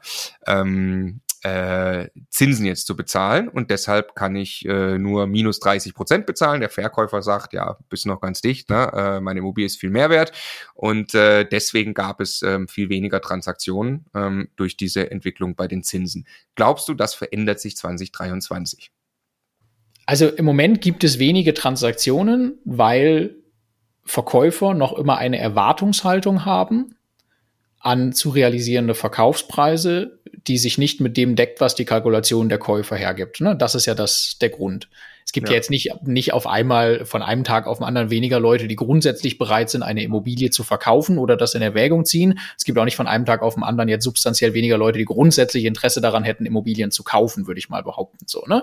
Also ja, es gibt jetzt, es fängt jetzt an, dass andere Anlageklassen so als quasi Mindest, also ich kann wieder Festgeld oder sowas theoretisch machen, um ein Beispiel zu machen, wo ich vielleicht vorher gesagt habe, okay, ich kaufe mir irgendwas, wo noch ein Prozent Rendite überbleibt in so einer Triple-A-Lage oder so. Aber trotzdem glaube ich nicht, dass das der Punkt ist. Also die Frage ein bisschen ändert sich daran was und das, äh, ja, ich glaube, so ein bisschen in Trippelschritten. Ne? Ich glaube, dass das nach und nach halt sich rumspricht unter Verkäufern und irgendwann auch die Angebotspreise ähm, entsprechend äh, äh, auf den Portalen runtergehen, was ja dann auch so einen selbstverstärkenden Effekt hat, weil jeder guckt ja erstmal immer, hat der Makler mir da jetzt wirklich einen Verkaufspreis genannt, wo ich auch selber glaube, dass das realistisch ist und so weiter, dass das irgendwann äh, sich einander annähert. Immer auch in Abhängigkeit der weiteren Zinsentwicklung. wenn ich jetzt mal unterstelle, die Zinsen bleiben so, wie sie sind, dann müssen eigentlich auch die Angebotspreise irgendwann runterkommen. Und äh, ich glaube, äh, je mehr bei den Verkäufern dann diese Erkenntnis äh, irgendwann ankommt in der Breite, desto mehr Transaktionen kommen auch wieder zustande. Weil ich glaube, am Ende wollen nach wie vor Leute Immobilien kaufen. Ne? Und Banken wollen auch weiterhin Geld verge vergeben und so weiter. Und man die Aufgabe für jeden Einzelnen ist eigentlich nur noch größer als vor einem Jahr, dass er sich um seine Finanzen kümmern muss und das Geld auf dem Konto eigentlich die, die blödeste Idee ist, so bei, bei zehn Prozent Inflation. Ähm, deshalb würde ich mal sagen, also ich, ich würde jetzt nicht erwarten, dass das jetzt schnell geht, dass jetzt im ersten Halbjahr da substanziell sich was ändert, was ja auch als Investor total egal ist, weil für mich zählt nur, ob ich die eine Person finde, wo der eine Deal für mich Sinn macht. Ne? Aber ich kann mir schon vorstellen, dass das im Laufe des Jahres irgendwann sichtbarer wird. So. Was ich ganz interessant finde, weil du gerade minus 30 Prozent meinst, auch so wie schauen denn jetzt eigentlich Banken da drauf? Ne? Also jetzt kann man ja überlegen, boah, jetzt habe ich hier irgendwelche Immobilien, sind die dann jetzt auch 20 oder 30 Prozent weniger wert und äh, muss ich damit rechnen, dass die Banken sich dann auch irgendwann melden wegen Nachfinanzierung oder Nachbesicherung oder sowas so und ähm, das äh, nehme ich bis jetzt bei den Banken überhaupt noch nicht äh, wahr. Und wir haben uns die Tage in einem anderen Konstrukt mal drüber unterhalten, ähm, dass ja tatsächlich auch ein und dieselbe Immobilie zu einem höheren Preis gekauft, aber halt noch mit auf 20 Jahre, ich freue mich, dass das Thema jetzt gerade kurz sich anbietet, auf 20 Jahre festgeschriebenen Zinsen von 1, irgendwas Prozent, ja, das ist ja ein Wert in sich. Also weil die Kalkulation der Bank ja auch immer die, die Tragfähigkeit, Kapitaldienstfähigkeit und so weiter ist. Die, die Immobilie hat ihre Mieteinnahmen, die hat nun mal festgeschriebene Konditionen für 20 Jahre, die aus den Mieteinnahmen problemlos zu bedienen sind. Das ist ja eine andere Situation, als wenn ich die Immobilie zu dem noch hohen Kaufpreis kaufen würde mit den heutigen Konditionen. Entweder heutigen festgeschriebenen Konditionen, die deutlich schlechter sind, oder mit variablen Konditionen, wo die Bank dann auch sagt, naja, kann aber auch steigen, der Zinssatz. So, ne? Und deshalb mache ich mir über Bestandsimmobilien gekaufte überhaupt keine großen Gedanken und bei allem nach vorne gerichtet. Ist eigentlich ja diese große Unsicherheit am Markt eine gute Nachricht, weil ich, solange da Unsicherheit und ein bisschen Chaos unter der Motorhaube quasi herrscht, ist es umso einfacher möglich, irgendwo echte Schnäppchen zu machen. Ja. ja. Also diese, ich glaube, ich glaube genau das gleiche, was, was, was du auch gesagt hast, ob da jetzt äh, ja, der Handel wird, wird, wird zunehmen, aber sehr äh, äh, langsam, ja, hängt mit Sicherheit davon ab, was auch noch die Zinsen machen und diese, diese Situation, dass du äh, einfach immer, du triffst jetzt immer häufiger auf Verkäufer, die einfach wirklich verkaufen müssen, und oder wollen und bereit sind, einen deutlich niedrigeren Preis als noch vor äh, ein oder zwei Jahren äh, äh, zu erzielen, die dazu bereit sind. Ähm, und gleichzeitig triffst du jetzt wieder immer mehr Konkurrenten, die auch kaufen wollen. Also wir hatten ja diesen, eigentlich diese krasse Drehung um 180 Grad ähm, hin zu einem Käufermarkt. Du warst plötzlich, das kann sein, der Einzige, der auf eine Immobilie irgendwie angeboten hat, konntest dann ganz freches Angebot abkriegen. Und wenn das dann zufällig der war, weil du die Arbeit wirklich gegangen bist, die, die extra Meile und das zehnmal gemacht hast, dann hast du den gefunden, der wirklich verkaufen musste oder wollte, dann hast du einen super Deal gemacht und du warst der Einzige. So, und das äh, berichten ja auch schon, schon Investoren, mit denen wir sprechen, das merken wir selber. So ganz der Einzige bist du dann schon nicht mehr. Also man hat sich jetzt berappelt langsam. Ja, es gab also äh, einige Veränderungen am Markt. Man muss jetzt mit der Bank widersprechen, muss seine Konstrukte finden. Ähm, und ich glaube, das wird, äh, wenn sich da jetzt, wenn jetzt nicht noch andere externe Sachen passieren, die, die sehr krass sind, äh, wird sich das eigentlich so ein bisschen fortsetzen. Du wirst nicht mehr ganz der Einzige sein. Plötzlich gibt's wieder ein bisschen mehr mit, äh, Mitbewerber. Gleichzeitig sind Verkäufer bereit, runterzugehen und dann kommen wieder ähm, äh, über die Zeit dann deutlich mehr Transaktionen ähm, zustande. Mieten, das war auch noch da in dem Interview drin. Äh, Mieten steigen weiter, denkst du auch? Es gibt unverändert viele Menschen in Deutschland, Tendenz steigend durch den Angriffskrieg durch Russland und äh, flüchtende Menschen. Es gibt quasi den gleichen Wohnraum wie vorher. Neubautätigkeit, die dringend nötig ist, ist zum Erliegen gekommen. Also mehr Leute brauchen dasselbe Angebot und brauchen denselben Wohnraum, Angebot und Nachfrage. Da, wo die Leute gerne wohnen wollen, müssen ja diesen ganz simplen Mechanismen folgen, die Mieten steigen. Zusätzlich Lohnpreisspirale führt dazu, dass irgendwann äh, auch mehr Geld, äh, zumindest nominell, in den Taschen der Menschen ist. Ne? Wenn jetzt irgendwie äh, Gewerkschaften Abschlüsse von acht oder zehn Prozent verhandeln, sind diese zehn Prozent mehr erstmal auf dem Konto. Alles wird teurer, aber auch die Leistbarkeit für Wohnraum wird quasi teurer. Also zehn Prozent mehr Miete äh, geht auf einmal auch aus diesem, äh, aus diesem Gehalt. Ne? Und äh, das heißt, dass das auch, äh, dass das nicht nur eine Forderung natürlicherweise sein wird äh, von, von Vermietern äh, aufgrund von Nachfrage und aufgrund von eigenen gestiegenen Kosten und aufgrund von Refinanzierung der Zinsen und so weiter. Das muss ja alles irgendwie in einem Gleichgewicht gehalten werden sondern tatsächlich die Leute dann perspektivisch auch nominell zumindest das Geld haben und dadurch werden nominell die Mieten steigen.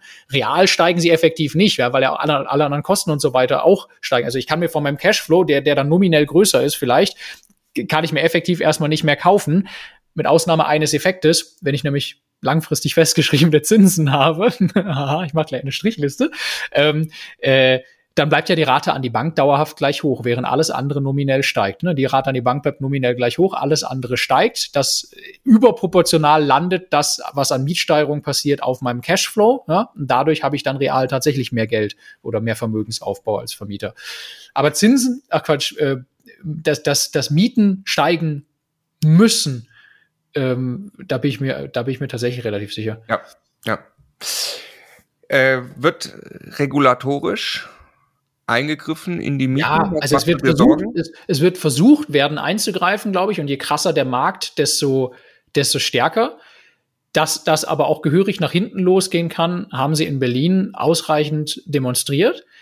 Und äh, es kann schon sein, dass sie das dass sie auf die Idee kommen, sowas vielleicht auch in irgendeiner Art und Weise flächendeckend dann, dann umzusetzen oder so. Aber als ich, ja, nicht. Das, dass da am Ende wirklich rauskommt, dass Wohnraum flächendeckend nicht mehr für marktübliche Preise vermietet wird. Ganz am Ende aller Dinge, die dann passieren, da, da glaube ich einfach nicht dran. Nein, äh, das kann aus meiner Sicht nicht passieren. Ich habe tatsächlich auch, bin da sehr, sehr entspannt bei allem, was da diskutiert wird und ich möchte auch, dass wir alles, was wir haben und, und in die Waagschale diese Diskussion logischerweise reinwerfen. Aber ganz am Ende mache ich mir überhaupt keine Sorgen, weil äh, die, die, die allermeisten ähm, Wohnungen sind von privaten Vermietern vermietet. Die allermeisten davon haben eins bis fünf Wohnungen.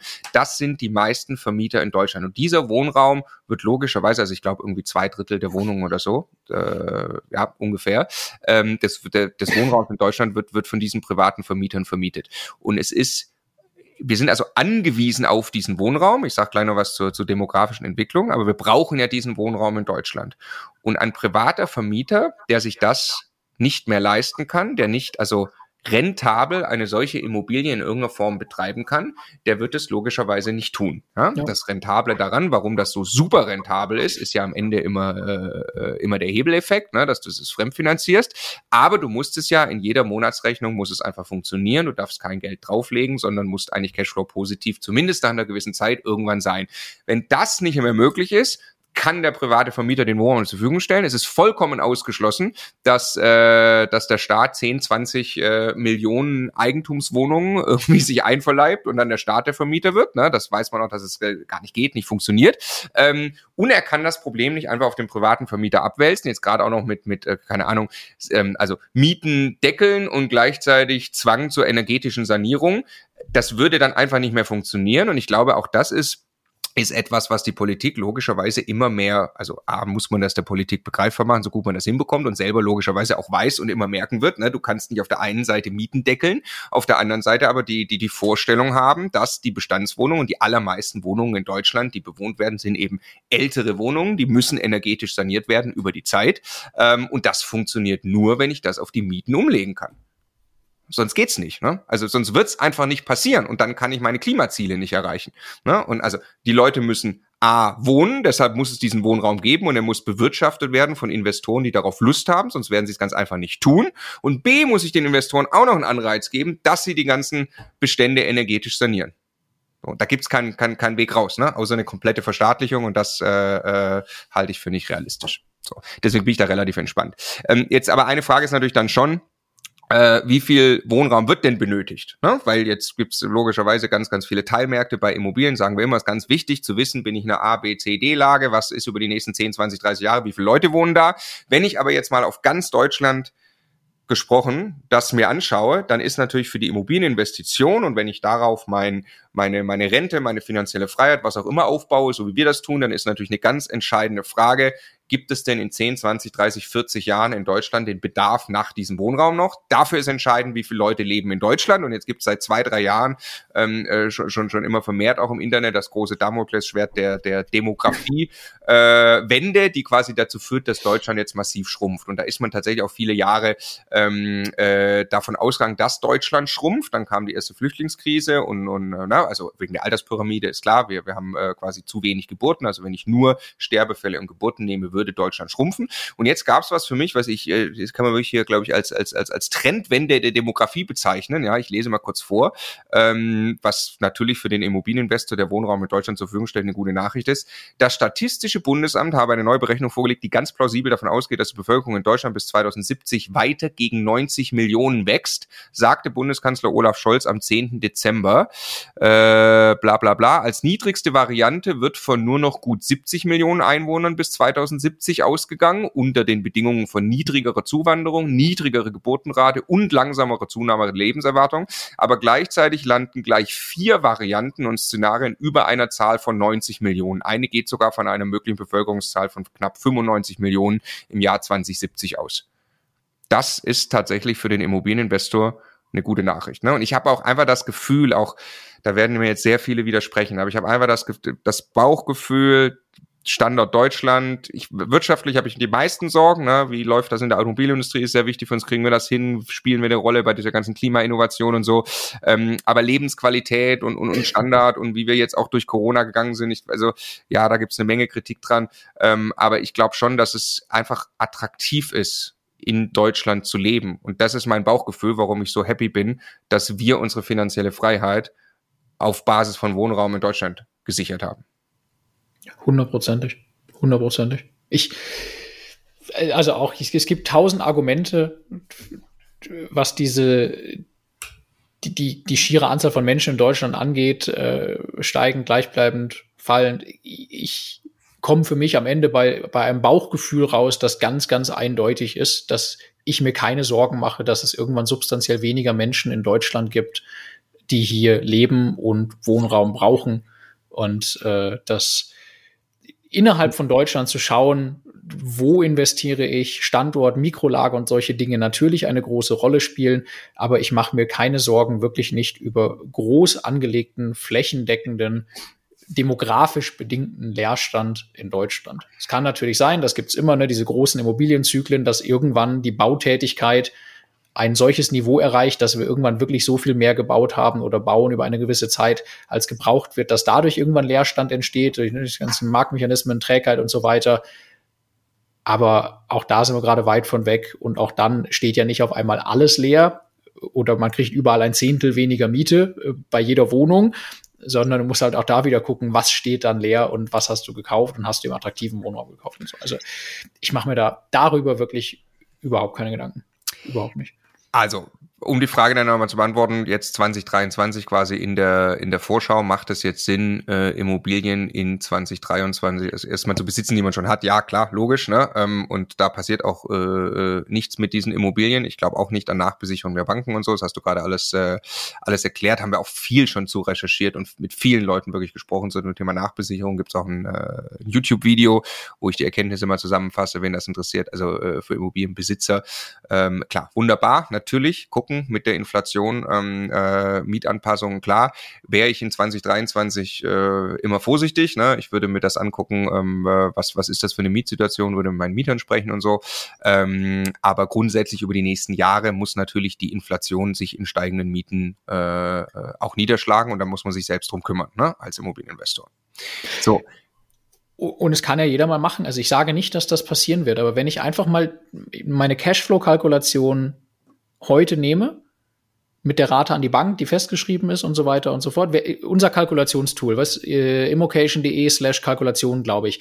Da kann man das ganz einfach eingeben, kann also die heutigen Konditionen eingeben und kann dann sagen, was glaube ich, mit welcher Prozentzahl steigt die nächsten Jahre die Miete, mit welcher Prozentzahl steigen die Kosten, äh, die ich habe ähm, und äh, Leerstandszahlen und was auch immer so. Und da kann man genau diesen Effekt, den ich beschrieben habe, einmal ähm, äh, quasi sich anschauen, wenn eben man relativ hohe Mietsteigerung hat, aber die Rate an die Bank gefixt ist, wie schnell das dazu führt, dass ein Cashflow deutlich positiv wird. Selbst wenn er jetzt am Anfang aufgrund der Zinssituation das vielleicht nicht ist. Und dann kann, kann man sich einfach mal, mal hinschreiben, was, was glaubt man denn über die nächsten wenigen Jahre, was da möglicherweise an Inflationsraten eben möglich ist, die dann auch irgendwo in Mietsteigerung resultieren werden. Und ich rede jetzt nicht davon, dass man da fünf Jahre lang zehn Prozent hinschreibt, aber da würde ich tatsächlich ausnahmsweise für eine Prognose mal meine Hand ins Feuer legen. Da steht mit Sicherheit nicht fünf mal zwei Prozent. Ne? Und das ist eben krass, dieser Effekt so. Und das, das, was mir in dem Video von dem, von dem Andreas Beck zu kurz kommt, ist, weil er kommt aus der Aktiensicht und er redet dann über Immobilienfonds und, und über die Bewertung von Vonovia. Das ist alles schön und gut, aber das hat ja nichts mit dem zu tun, was mich als privater Immobilieninvestor interessieren muss. Einfach gar nichts, weil ich kaufe eine einzige Immobilie die kaufe ich zu einem einzigen Preis, mit einer einzigen Finanzierung, mit einer Miete. Und die macht Sinn oder nicht Sinn, die Transaktion. Da können alle anderen Immobilien links und rechts gleichzeitig irgendeine Bewegung machen. Solange ich die kaufe, sauber finanziere und die Kosten, Miete und so weiter im Griff habe, diese Kalkulation für mich dauerhaft funktioniert, ist doch alles super, ne? Ich bin wieder bei Markus Befort. Wenn es sich rechnet, dann rechnet es sich. Und das, diese Chance habe ich wahrscheinlich 2023 sogar besser als 2022 oder auch 2021, wo sich bei niedrigen Zinsen aber alle gegenseitig die Köpfe eingeschlagen haben im Bieterverfahren. Also wenn ja. ich dann noch variabel finanziert, nein. Ja, ja. dann komme ich aus dem Grinsen schon hier, hier und jetzt nicht mehr raus, ist klar. Ja. Ja, genau. Also äh, 2023 Immobilien kaufen, logischerweise auch klares Ja, immer mit dem äh, mit dem Zusatz, den wir immer machen. Das ist halt wirklich ein Long Game. Also die Magic passiert, weil du mit vergleichsweise wenig eigenem Geld eine vergleichsweise große Investition tätigst, weil der Großteil von der Bank kommt und das Geld wird dann zurückbezahlt äh, durch die Mieteinnahmen und dadurch hast du dann eingesetztes Geld gehebelt, wie man sagt, und erzielst eben äh, dicke zweistellige Eigenkapitalrenditen auf dein eingesetztes Geld. Und das ist wie die Magic passiert. Die passiert aber natürlich nur die Magic, wenn du nicht zwischendrin mit äh, herben Verlust äh, verkaufen musst, weil du irgendwas falsch gemacht hast. Ähm, und deshalb eben immer, immer äh, der wichtige Zusatz, hier wirklich langfristig zu denken, sich die Dinge jetzt hinzulegen, die Immobilien zu kaufen, einzuloggen äh, und dann äh, halten können. Ja, und auf gar keinen Fall. Ähm, zu sehr, wenn man sich da nicht auskennt, in 2023 zu probieren, äh, mit irgendwelchen kurzfristigen Handelsgeschäften, äh, Market Timing, irgendwas zu probieren, durch Preisentwicklung von Immobilien da Geld zu verdienen. Ne? Das ist überhaupt nicht der Ansatz, sondern langfristige Vermietbarkeit sicherstellen und dann greifen Mechanismen, wie du es auch gerade gesagt hast, dann greifen Mechanismen ähm, äh, wie, wie äh, das Thema Inflation, äh, wo du plötzlich auf der richtigen Seite der Gleichung stehst, weil sich deine Mieten erhöhen, deine Schulden aber gleich bleiben und es greift der Hebeleffekt. Ähm, und deshalb würde ich jedem, der 2023 starten will, unbedingt sagen, geiles Jahr, weil du kannst echt gute Einstiegspreise finden. Dritte Rubrik.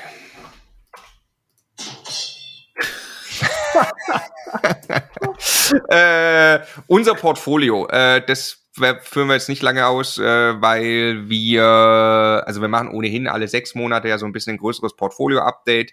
Ähm, für die, die es äh, es nicht wissen, wir, wir haben eben ähm, ja, vier Immobilienpartnerschaften ähm, verteilt über Deutschland. Das kann man sich so vorstellen, als wären das auch einzelne GmbHs. Es sind in Wirklichkeit noch ein paar mehr GmbHs, aber da drin liegen 240 Wohnungen, die gehören uns anteilig. Ja, also äh, irgendwie äh, durch drei, durch vier, je nach Partnerschaft, ähm, gehören die Stefan und mir. Und das ist unser Ticket in die finanzielle Freiheit. Wir sind da noch nicht ganz fertig mit dem Projekt, aber haben auf jeden Fall die Anzahl Immobilien, die wir brauchen, um dauerhaft einen Cashflow auch tatsächlich dann im Hier und Jetzt ähm, bald rausziehen zu können, der unserem ehemaligen Konzerngehalt entspricht.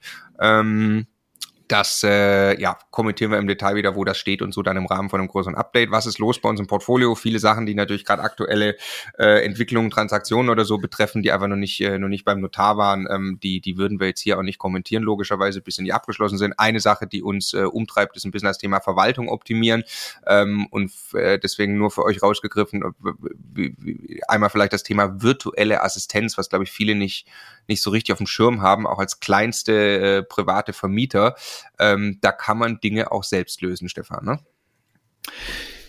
Äh, ja, also ja, wir hast du zwei Themen aufgemacht. Ne? Einmal, einmal äh, quasi Verwaltung. Können wir gleich vielleicht nochmal über den Schmerz reden, ähm, dass es nicht einfach ist, eine Hausverwaltung oder Sondereigentumsverwaltung zu finden, die wirklich im besten eigenen Investoreninteresse äh, den Job macht, der zu machen ist, auf eine Art und Weise, dass Potenziale nicht verschenkt werden, Dinge wirklich so zuverlässig passieren, wie man das haben will. Erst recht, wenn man dann möglicherweise auch noch ein bisschen komplizierteres Portfolio mit komplizierterer Mieterstruktur hat, äh, am besten noch über verschiedene Standorte verteilt und so weiter. Ähm, und dann ist aber ja, wenn man dann auch nur sich auf den Gedanken einlässt, sowas möglicherweise selber tun zu wollen, äh, also sinngemäß die Verwaltungsprozesse einfach äh, selbst abzuwickeln, weil Hexenwerk sind die Dinge ja an sich nicht, die da passieren, wenn man sie, wenn man sie mal nebeneinander schreibt. Ähm, steht man ja unmittelbar vor dieser Frage, naja, aber ich will ja jetzt eigentlich kein Büro mieten und da Angestellte reinsetzen. Ich brauche auch jetzt eigentlich auch quasi nicht eine Vollzeitkraft, und aber was, selbst wenn ich da jetzt jemanden finde und dann irgendwann hat die Urlaub und äh, überhaupt, die ist dann ja auch nur an dem einen Standort oder er oder so, da kommt man schnell an diesen Punkt, dass das ja alles sehr schwierig ist. Und virtuelle Assistenten, ne, das war vor ein paar Jahren noch, noch viel, viel weniger verbreitet. Jetzt mittlerweile ist das viel verbreiteter. Jetzt gibt es irgendwie auch, äh, wenn man FAZ oder, oder Süddeutsche oder sowas liest, gibt es dann mittlerweile Artikel über digitale Nomaden und äh, sitzen irgendwelche Redakteure von der Zeitung, sitzen dann irgendwo auf Bali, so als ob das gerade jetzt entdeckt wird, dass man sowas tun kann. Aber faktisch ist das ja schon seit Jahren jetzt etwas, was sehr, sehr viele Menschen leben, äh, die irgendwo auf der Welt sich bewegen, manchmal auch einfach nur in Deutschland äh, ihren Standort wechseln oder einfach nur sagen, ich möchte selbstständig sein und möchte einfach nicht mich an ein einzelnes Unternehmen binden. Und ich biete einfach meine Arbeitskraft in Bereichen, in denen ich gut bin, ausgebildet bin, Talent habe, biete ich eben auf einer Stundenbasis an als rein digitale Dienstleistung. Ne, es gibt dann auch Plattformen wie Fiverr und Co. Äh, zu diesem Thema, aber ähm, der Begriff in Deutschland virtuelle Assistenz hat sich da so ein bisschen durchgesetzt. Effektiv meint es aber nicht zwingend äh, Assistenztätigkeiten, sondern das kann von ähm, äh, irgendwelche Anrufe machen, über irgendwelche Dokumente schreiben, bis hin zu irgendwie Videobearbeitung oder so, kann das im Prinzip alles Mögliche sein. Und äh, besonders interessant äh, ist daran, dass es einerseits möglich ist, auch Kleinstaufträge zu vergeben. Also du hast das gerade gesagt, ne? wenn ich einfach nur sage als privater Immobilienvermieter, äh, ich habe keine Lust, diese ganze Mieterbonitätsprüfungsnummer jedes Mal komplett äh, selber zu machen und die ganzen Unterlagen mir zu besorgen, kann ich mir ja zum Beispiel einfach bei diesem Thema Hilfe holen. Oder die Mieteingangsüberprüfung und das Rausschicken von Mahnschreiben oder sowas machen. Ne? Also ganz einfache Dinge kann ich super simpel abgeben. Hol mir jemanden, der ein paar wenige Stunden im Monat für mich arbeitet und jetzt warum macht das Sinn, auch im kleineren Rahmen, mal unabhängig davon, ob ich damit jetzt ganze Verwaltungsstrukturen nachbauen will wenn ich sage, ich selber habe so und so viel Zeit zur Verfügung und äh, Zeit müssen wir uns sowieso noch mal intensiver, glaube ich, drüber unterhalten als Thema. Ne? Und äh, für das Thema Vermögensaufbau habe ich jetzt so und so viele Stunden in der Woche zur Verfügung, nachdem ich alles andere schon mit meiner Zeit versorgt habe. Und dann mal daneben schreibe, wie groß eigentlich das ist, was wirtschaftlich aus diesen paar Stunden irgendwann im Laufe meines Lebens mal rauskommt. Ne? Ich sage mal, ich investiere fünf Stunden die Woche in Immobilien und das ist irgendwann meine komplette Altersvorsorge. Und es ist krass, was da an Vermögen und passivem Einkommen steht. Welchen Stundenlohn gebe ich mir jetzt selber? Und der ist mit Sicherheit in aller Regel höher als das, was ich dafür bezahlen muss, relativ einfache Tätigkeiten aus meinem Investorenalltag oder Vermieteralltag oder so weiter irgendwie abzugeben. So, abgeben will ich es also sowieso und dann habe ich, stehe ich vor der Frage Hausverwaltung, Sondereigentumsverwaltung oder selber machen. Und das ist vielleicht der zweite Knackpunkt, über den wir gleich noch einmal sprechen können. Ne? Ja, nee, also das ist auch, glaube ich, der, der, der Punkt ist nur, der Punkt ist schnell gemacht. Ne? Also wir sind an dem Punkt, an einigen Stellen unseres Portfolios, wo wir überlegen, die Verwaltung selbst zu machen ähm, und sie dann über äh, virtuelle Freelancer abzubilden. Ne? Wir, wir, wir, wir kennen auch Leute, die machen das. die ersetzen durch virtuelle Freelancer komplett die Verwaltung. Dann stellt sich logischerweise die Frage sofort, okay, wie funktioniert das, wenn da jetzt der Wasserhahn tropft? Ähm, logischerweise braucht dieser virtuelle Freelancer, die virtuelle Freelancerin äh, Listen, Kontakte oder muss die auch aufbauen, ähm, um vor Ort äh, dann irgendjemand mal hinschicken zu können. Aber eine Nebenkostenabrechnung ähm, äh, äh, zu machen äh, oder, oder solche Dinge, äh, Mieteingangskontrollen zu machen, ans Telefon zu gehen oder besser noch an Voiceboxen, die es automatisiert verschriftlichen, äh, wenn der Mieter anruft. Ja, ähm, also das, wenn ihr, wenn ihr Einsteiger seid und das hört, das glaubt ihr nicht, wie weit man dieses Thema automatisieren kann, wie wir das schon von allen, wir sind da noch nicht, wir sind da noch nicht so da, wo wir sein wollen, ähm, werden aber, glaube ich, dahin kommen. Wir sind eher noch im Tal der Tränen. Ja, teilweise noch im Tal der Tränen. Wir werden aber dahin kommen, nicht äh, ich glaube, sondern wir werden dahin kommen, Punkt. Ja, also dieses äh, Portfolio, ihr werdet dabei sein, wird, äh, wird jetzt äh, noch vollständig passiviert. Ja, also es wird ja gerade noch entwickelt und dann muss es noch vollständig passiviert werden, auch für unsere Co-Investoren. Mhm. Ähm, da ist das ein ganz entscheidender Punkt. Ähm, also das, das treibt uns da gerade um. Ja, da werden wir jetzt auch ähm, im ersten Quartal ähm, äh, den ein oder anderen äh, Workshop quasi dazu machen und wirklich mal versuchen, sehr, sehr, äh, ja, sehr, sehr kreativ äh, den ein oder anderen Prozess selbst mit virtuellen Freelancern abzubilden, statt eine verkrustete, alte, äh, ineffiziente Immobilienverwaltung zu beauftragen. Die am Ende niemals synchrone Interessen mit dir hat. Die kriegt ja. in der Regel eine Pauschale und hat dann logischerweise das eigene wirtschaftliche Interesse, so wenig Zeit und Aufwand wie möglich reinzustecken, um diese Pauschale zu erwirtschaften, weil da drin entsteht deren Gewinn. Ne? Ja. Und der Gewinn als Investor entsteht da drin, schnell zu sein und überall immer wieder darüber nachzudenken, ob es da gerade irgendeine Chance zu nutzen gibt oder man irgendwie proaktiv ein Risiko minimieren oder irgendwelche Probleme in der Zukunft vermeiden kann, am besten auch noch sehr langfristig zu denken und strategisch. Und das ist einfach nicht nicht synchron. Ne? Und wenn ich es aber selber mache und dann vielleicht auch erfolgsabhängig noch bezahle oder irgendwie Incentives oder sowas äh, gestalte oder so, dann kann man das hervorragend synchronisieren. Ne? Und wenn man dann hochmotivierte, hochmotivierte äh, Mitarbeiterinnen und Mitarbeiter in so einem virtuellen Team hat, weil die ihr Leben genauso leben können, wie sie sich selber das vorstellen und im Zweifelsfall die Mieterprüfung vom Strand in Bali aus machen können. Also ernsthaft, sowas passiert dann ja, ne? Das ist eine andere Motivationslage, als äh, das teilweise in den bestehenden Verwaltungen vorzufinden ist. Ja, wir haben da einen, einen signifikanten Erfahrungsvorsprung, dadurch, dass wir das bei Immocation ja sehr viel machen und äh, das ist, wir wissen das halt wirklich, ne? Also du, du findest halt echt A- und B-Player, also richtig, richtig gute Leute, äh, die einfach sagen, ich will diesen Lebensstil auf diese Art und Weise haben, ähm, aber dafür liefere ich als A- oder, oder B-Player eben Vollgas ab, äh, digital. Äh, das glaubt ihr gar nicht, wie viel besser eine solche Person und wie viel effizienter, wie viel die, wie viel mehr sie wegschaffen kann, eine solche Person im Vergleich zu einer keine Ahnung, zu einem Sachbearbeiter bei der Verwaltung äh, D-Player-Charakter, der einfach nur vorhat, ähm, möglichst wenig Tage noch zu arbeiten bis zum Renteneintritt oder so. Ne? Also ähm, wir haben auch gute Verwaltung, ja, aber ja. das ist tatsächlich, also wo wir auch sehr happy sind. Und äh, es ist aber tatsächlich schwierig. Es gab einen Artikel, so, so, so kam ich drauf, das mit euch hier äh, äh zu teilen, also auch mit der Community, ähm, glaube ich, ähm, äh, Welt.de, ja, gab es einen Artikel über, äh, es ist schwer, äh, Hausverwalter zu finden und da gibt es einen Engpass. Und äh, tatsächlich sehe ich den auch. Also einfach gut arbeitende, digitalisierte Verwaltung mit qualifizierten, motivierten Leuten. Schwierig schwierig. Ne? Ähm, genau. Was nur heißt, man kann es besser machen, uneffizienter machen, was am Ende auch wieder Cashflow bringt, wenn man es richtig aufsetzt. Ne? Wer mal was mitkriegen will zum Thema virtuelle Assistenten, äh, also Facebook, äh, wer es benutzt, da gibt's Gruppen, zum Beispiel eine Gruppe heißt virtuelle Assistenten arbeiten von zu Hause. Da äh, könnt ihr einfach reingehen. Haben wir unsere erste Mitarbeiterin gefunden. Grüße an Natascha. Ja. Genau, einen Überblick verschaffen. Ähm, genau, korrekterweise muss man sagen, Auftragnehmerin und nicht Mitarbeiterin, aber ja. Ja, genau. zu dem Zeitpunkt, richtig. Ja. Ähm, nächste Rubrik. Moment. Immocation Community. Äh, nur in aller Kürze. Festival 2023. Wir haben ein Immocation Festival gemacht mit euch im Oktober 2022. Es hat zwei Jahre lang nicht stattfinden können. Es ist zweimal in Folge ausgefallen wegen Corona. Es war das allererste, was dann überhaupt stattfinden konnte. Warum machen wir sowas? Weil wir das ganz dringende Bedürfnis spüren, dass es einen Ort geben soll, an dem eben einmal im Jahr die Immocation Community zusammenkommt, private Immobilieninvestoren sich treffen und vernetzen können, über den aktuellen Markt sprechen. Ähm, und jetzt haben wir uns natürlich die Frage gestellt nach, äh, nee, anders nochmal, 2022 Oktober, Stefan, warst du happy mit dem Festival?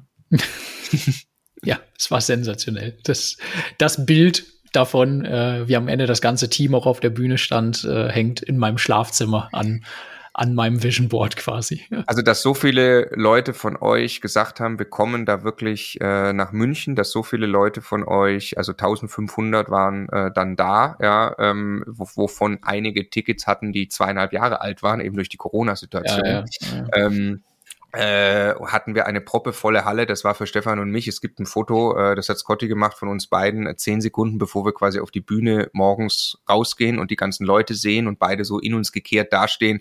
Ähm, da, das war für uns ein ganz, ganz, ich kriege jetzt Gänsehaut, wo ich davon rede. Es war ein ganz, ganz krasser Moment äh, für uns beide, dass wir da äh, auf die Bühne raus dürfen und, und, und, und, und wirklich dieses, äh, die Immocation Community mal so so erleben und spüren dürfen, dass es diese ganzen Menschen wirklich, ja, ich gucke jetzt wieder, ich gucke hier dich an, äh, während wir einen Podcast aufnehmen und in meine Webcam. Ähm, und da seid ihr alle, ja, nur sehen wir euch ja nicht. Ähm, insofern war das für uns absolut Gänsehaut. Wir haben vor allem so viel Dankbarkeit entgegenbekommen und so viel positives Feedback und so viele Leute gesagt haben, wir haben Leben verändert mit der Immocation Community und ähm, ja, also A, das haben nicht der Stefan und ich gemacht, sondern das haben ganz, ganz viel mehr Leute gemacht. Ein großartiges Immocation-Team und vor allem ein großartiges Coaching-Team, was mit den Leuten ja äh, sehr, sehr intensiv arbeitet. Ähm, und äh, B, logischerweise ähm, wollen wir das wieder machen, weil es so viel, so viel Freude gemacht hat. Wir haben uns dann die Aufgabe gestellt oder die Frage gestellt, naja, wie kann das denn jetzt jedes Jahr ein, ein, eine, eine gute Veranstaltung werden? Wie wollen wir das weiterentwickeln? Was soll damit passieren? Ähm, und äh, also ich, ich will es euch mal so beschreiben kurz, damit ihr wisst, was euch erwartet, wenn ihr Lust habt, im November ähm, 2023 dann dahin zu kommen. Gibt's übrigens auch Tickets, immocation.de slash festival.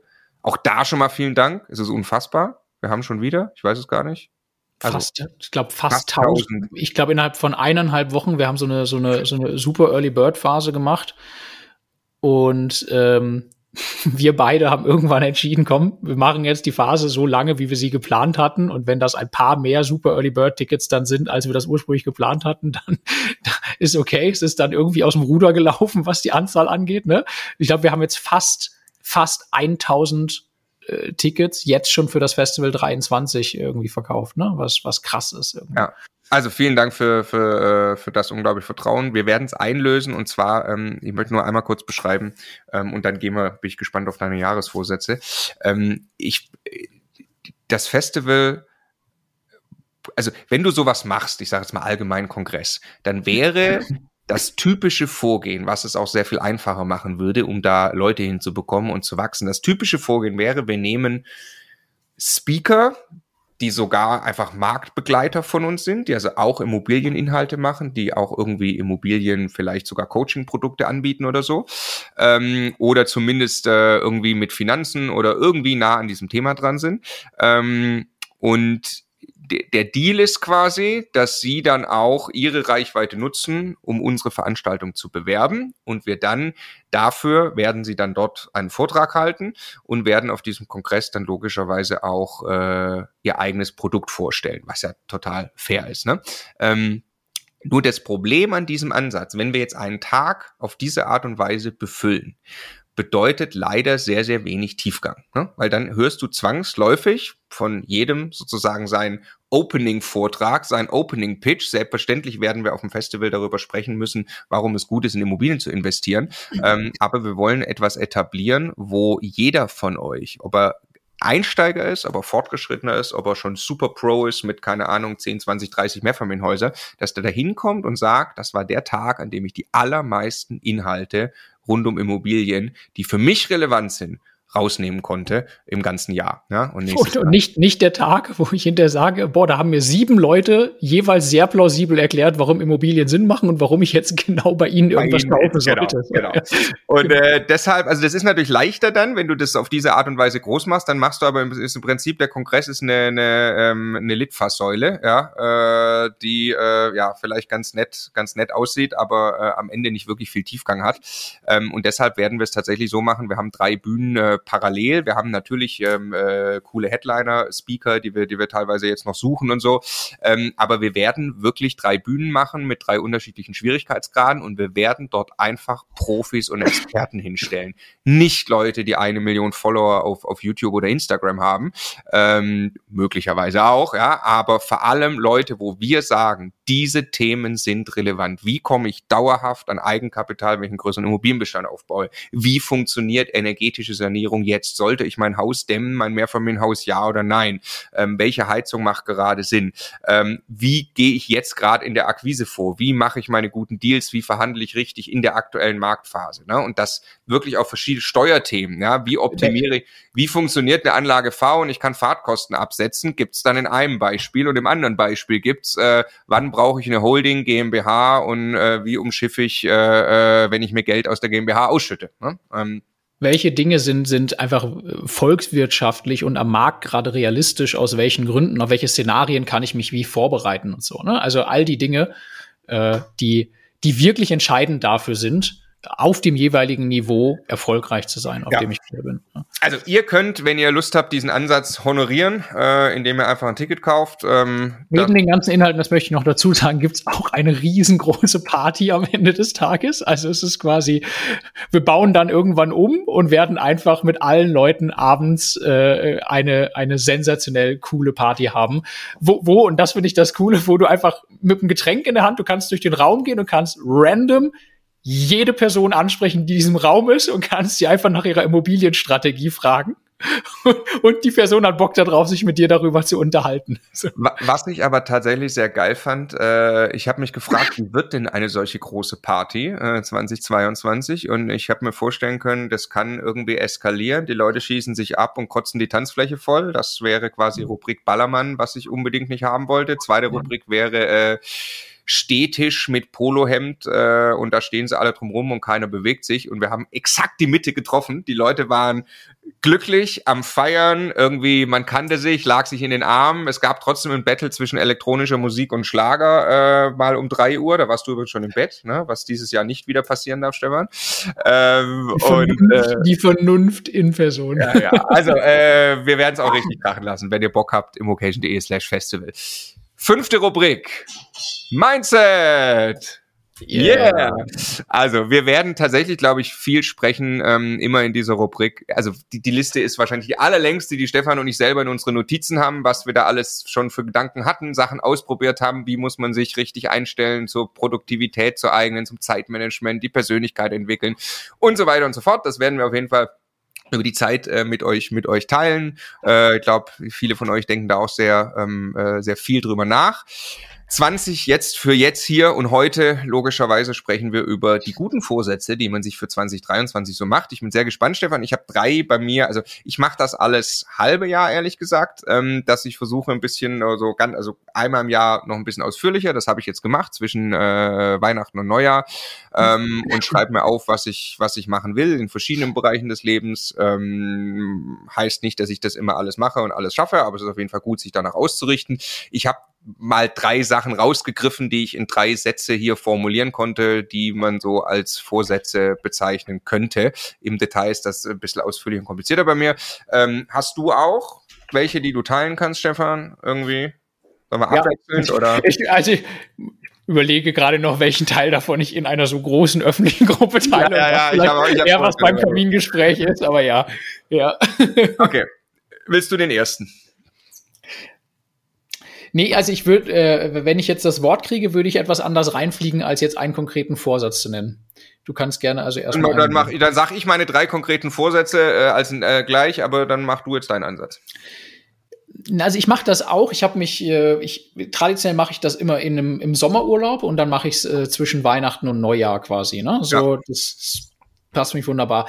Ich habe alles durch, also ich halte schriftlich formulierte Ziele oder Vorsätze für etwas sehr, sehr Wertvolles. Ich habe von durchstrukturierten Excel-Tabellen, die das in verschiedenen Zeitleisten und so weiter in, in Themengebiete untergliedern, also maximal kompliziert, ähm, äh, bis hin zu, ich, ich mache gar nichts, weil ich dann im letzten Jahr doch nie drauf geschaut habe, habe ich alles durchgemacht und was sich jetzt herauskristallisiert hat, das äh, fühlt sich für mich sehr gut an. Ich, ich habe eigentlich eine einzige Seite und oben drüber stehen vier Worte sind das jetzt ähm, und äh, die, die, die nicht mal mehr den Anspruch darauf haben, dass sie jetzt quasi auf einer selben Ebene stattfinden. Also die erste Frage, die ich mir immer gestellt habe, jetzt die letzten Male, war, was möchte ich in meinem Leben über alles, was relativ automatisch passiert, aber wo möchte ich, wo möchte ich ganz bewusst eingreifen?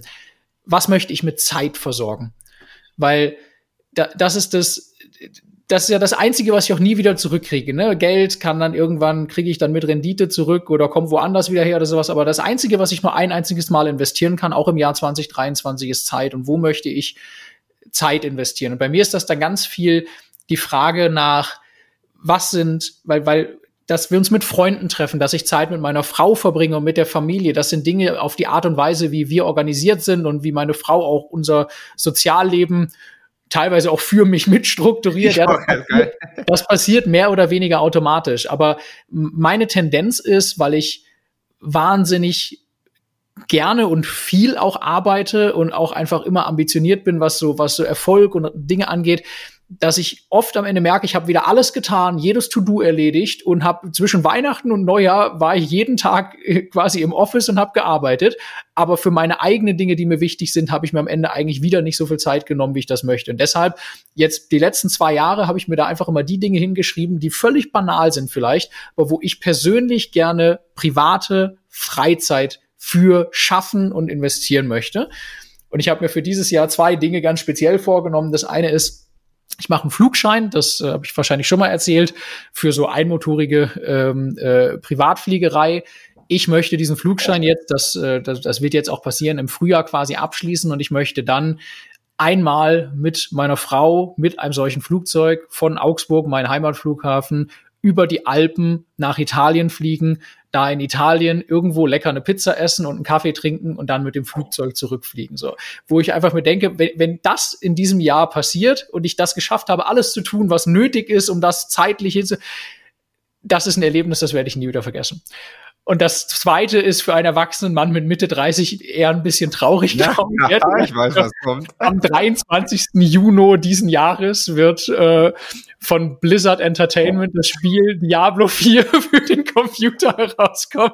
Und Marco weiß, als der Vorgänger Diablo 3 rauskam, da habe ich quasi ein Jahr meines Lebens, mehr oder weniger, mich außerhalb der Arbeit abgeschottet und habe einfach nur dieses Spiel gespielt, weil ich wirklich, ich liebe Entzündung, ja. Und äh, ich, es ist mir auch zu blöd zu sagen, weil ich jetzt erwachsen bin, offiziell auf dem Papier, darf ich da keinen Spaß mehr dran haben. Ich liebe es einfach. Und ich habe mir vorgenommen, mir einen Monat Zeit zu nehmen und einfach alles, was ich an Zeit investieren kann, in dieses Spiel zu investieren in der Jahresmitte ähm, Klimaanlage die neue hilft. Ich werde es hier dunkel machen und kalt machen, kriege ich vom Sommer nichts mit und kann zocken. Ja, also, ähm, aber die, die, das hinzukriegen, jetzt mal wieder auf einer ernsten Ebene, mir den Freiraum in meinem Leben zu erarbeiten, dass das mehr ist als nur am Samstagnachmittag habe ich da zwei Stunden dafür. Das ist ja wieder eine sehr, sehr ernste Aufgabe, die, äh, die über Jahre hinweg mich jetzt begleitet hat und die auch dieses Jahr mich wieder vor Herausforderungen stellt. Und ähm, ich möchte diese beiden Dinge gerne mit Zeit versorgen und daran auch ein bisschen messen, ob ich das schaffe, meine Work-Life-Balance in ein anderes Verhältnis zu bringen, als ich das die letzten Jahre getan habe. Und die beiden sind Zeit. Das nächste ist äh, Gesundheit, was für mich ein, ein extrem wichtiges Gut ist. Ich bin, glaube ich, sehr, sehr weit, was viele Dinge angeht, aber ich habe mir wieder ein paar Regeln aufgeschrieben, an die ich mich selber halten will, die teilweise auch pure Selbstgeißelung sind. Äh, aber ich, ich bin einfach der zufriedenere Mensch, wenn ich mit mir und dem einen Körper, den ich habe, sehr, sehr gut umgehe. Und ich werde, je, je älter ich werde, desto unzufriedener bin ich, wenn ich morgens aufwache und merke, ich bin gestern nicht gut mit mir umgegangen. Und deshalb steht das als riesengroßer Begriff da oben drüber. Sechs oder zwölf Joker? Wie viel gibt's? Zwölf. Also so oft dafür Alkohol trinken des Jahres. ja, und also so alle möglichen Dinge. Ne? Einmal die Woche, heute ist ein solcher Tag, äh, faste ich und esse rein gar nichts. Einmal oh. im Quartal wird für fünf Tage gefastet, also wirklich fünf Tage lang äh, nur Wasser. Ich möchte auch bei den Gelegenheiten, die bekanntermaßen oft mit deiner Anwesenheit zu tun haben, nicht rauchen. ja, ich möchte, möchte das kann so ich nur zurückgeben. Ich rauche auch nur, wenn du dabei bist. Ja, ich eigentlich. weiß, das ist wir glauben, aber das ist der andere. Aber es ist irgendwie so äh, weniger Alkohol und so. Und äh, wirklich einfach aus. Ich bin so wahnsinnig happy, wenn ich morgens aufstehe und das Gefühl habe, äh, volle Energie zu haben und und irgendwie der ich freue mich auf den Tag und es geht mir gut und so und davon will ich mehr. Und das letzte ist, ich habe das Absicherung genannt. Und, und das, das steht für mich dafür, wir haben, wir haben extrem viel aufgebaut mit Immobilien über die letzten Jahre. Und ich möchte gerne viele Dinge jetzt mal zu Ende bringen. Ne? Ich möchte die Häuser zu Ende entwickeln. Ich möchte, dass wir all das, was wir uns an, an Strukturen vorgenommen haben, auch an Cashflows quasi da auf dem Papier direkt vor der Nase haben. Ich möchte die Dinge jetzt quasi final ins Ziel bringen und möchte sehen, dass es, dass es wirklich auf dem Konto ankommt. So, ne? Nicht, dass ich da ein Risiko sehe, aber ich, ich möchte es quasi im Ziel sehen und ich möchte das nächste Geld, was wir verdienen, ähm, äh, auch in etwas investieren, das, äh, wir haben das mal Frostgeld genannt, in Anlehnung an das tolle Buch von ähm, fällt mir der Name gerade nicht ein. Jürgen Schneider. Von Jürgen Schneider, ne, genau, äh, und zu sagen, also für, für was Achtung, auch immer. Ne, er ist verurteilter Straftäter. Ja, ja, ja, um Gottes Willen. Betrogen und beschissen. Äh, das hat einen großen, großen Kontext bei ihm, aber ich fand den Begriff so einprägsam, also einfach, ähm, neben allem, was, was Cashflow im Hier und Jetzt ist und Vermögen, irgendwann ähm, nochmal eine Runde Aufmerksamkeit auch zu legen auf, auf doppelte Böden und sowas. Ähm, weil äh, ich schon auch das Gefühl hatte jetzt in einem Jahr, dass das sehr turbulent war an, an vielen Ecken und Enden. Es ist, es ist gut zu wissen, äh, dass man an allen Ecken und Enden vorgesorgt hat. So, genau, die Dinge habe ich mir aufgeschrieben. Ja. Schön, sehr spannend. Hätte ich gewusst, dass du heute fastest, dann hätte ich noch irgendwie ein leckeres Stück Kuchen hier hingestellt. Ja, ja. Äh, schade. Ähm, aber äh, ja, ich hoffe, dass ich möglichst bei allen Jokern dabei bin, äh, ja. wenn du Alkohol trinkst. Und ich hoffe, du nimmst einen auf dem Festival im November. Ähm, ich habe selbstverständlich eine fertige Planungstabelle, wo die zwölf ja, Daten schon feststehen. Ja. Also bei mir ist übrigens auch, ich, ich habe auch zig verschiedene äh, Varianten immer, wie, wie schreibt man diese Ziele auf. Was, am Ende ist es gar nicht so entscheidend. Äh, ich glaube, es ist weniger, ist mehr und ähm, einfach das, was einen beschäftigt und dann lieber nochmal zwei, dreimal drauf gucken. Ich habe es beim letzten Mal mal ausgedruckt, habe sogar Vertrag mit mir selbst genannt. Ähm, so krass muss es gar nicht sein. Ich möchte eigentlich auch mich nicht zu krass in Regeln gießen müssen, damit Dinge funktionieren. Ich hätte es gerne, dass es natürlicher passiert, braucht dann aber auch immer viel mehr Regeln, als ich denke. Aber auf jeden Fall das Ausdrucken und mal hinlegen und vielleicht auf dem Schreibtisch zusammengefaltet da haben und dann ab und zu wieder drauf gucken, das hat ganz gut funktioniert.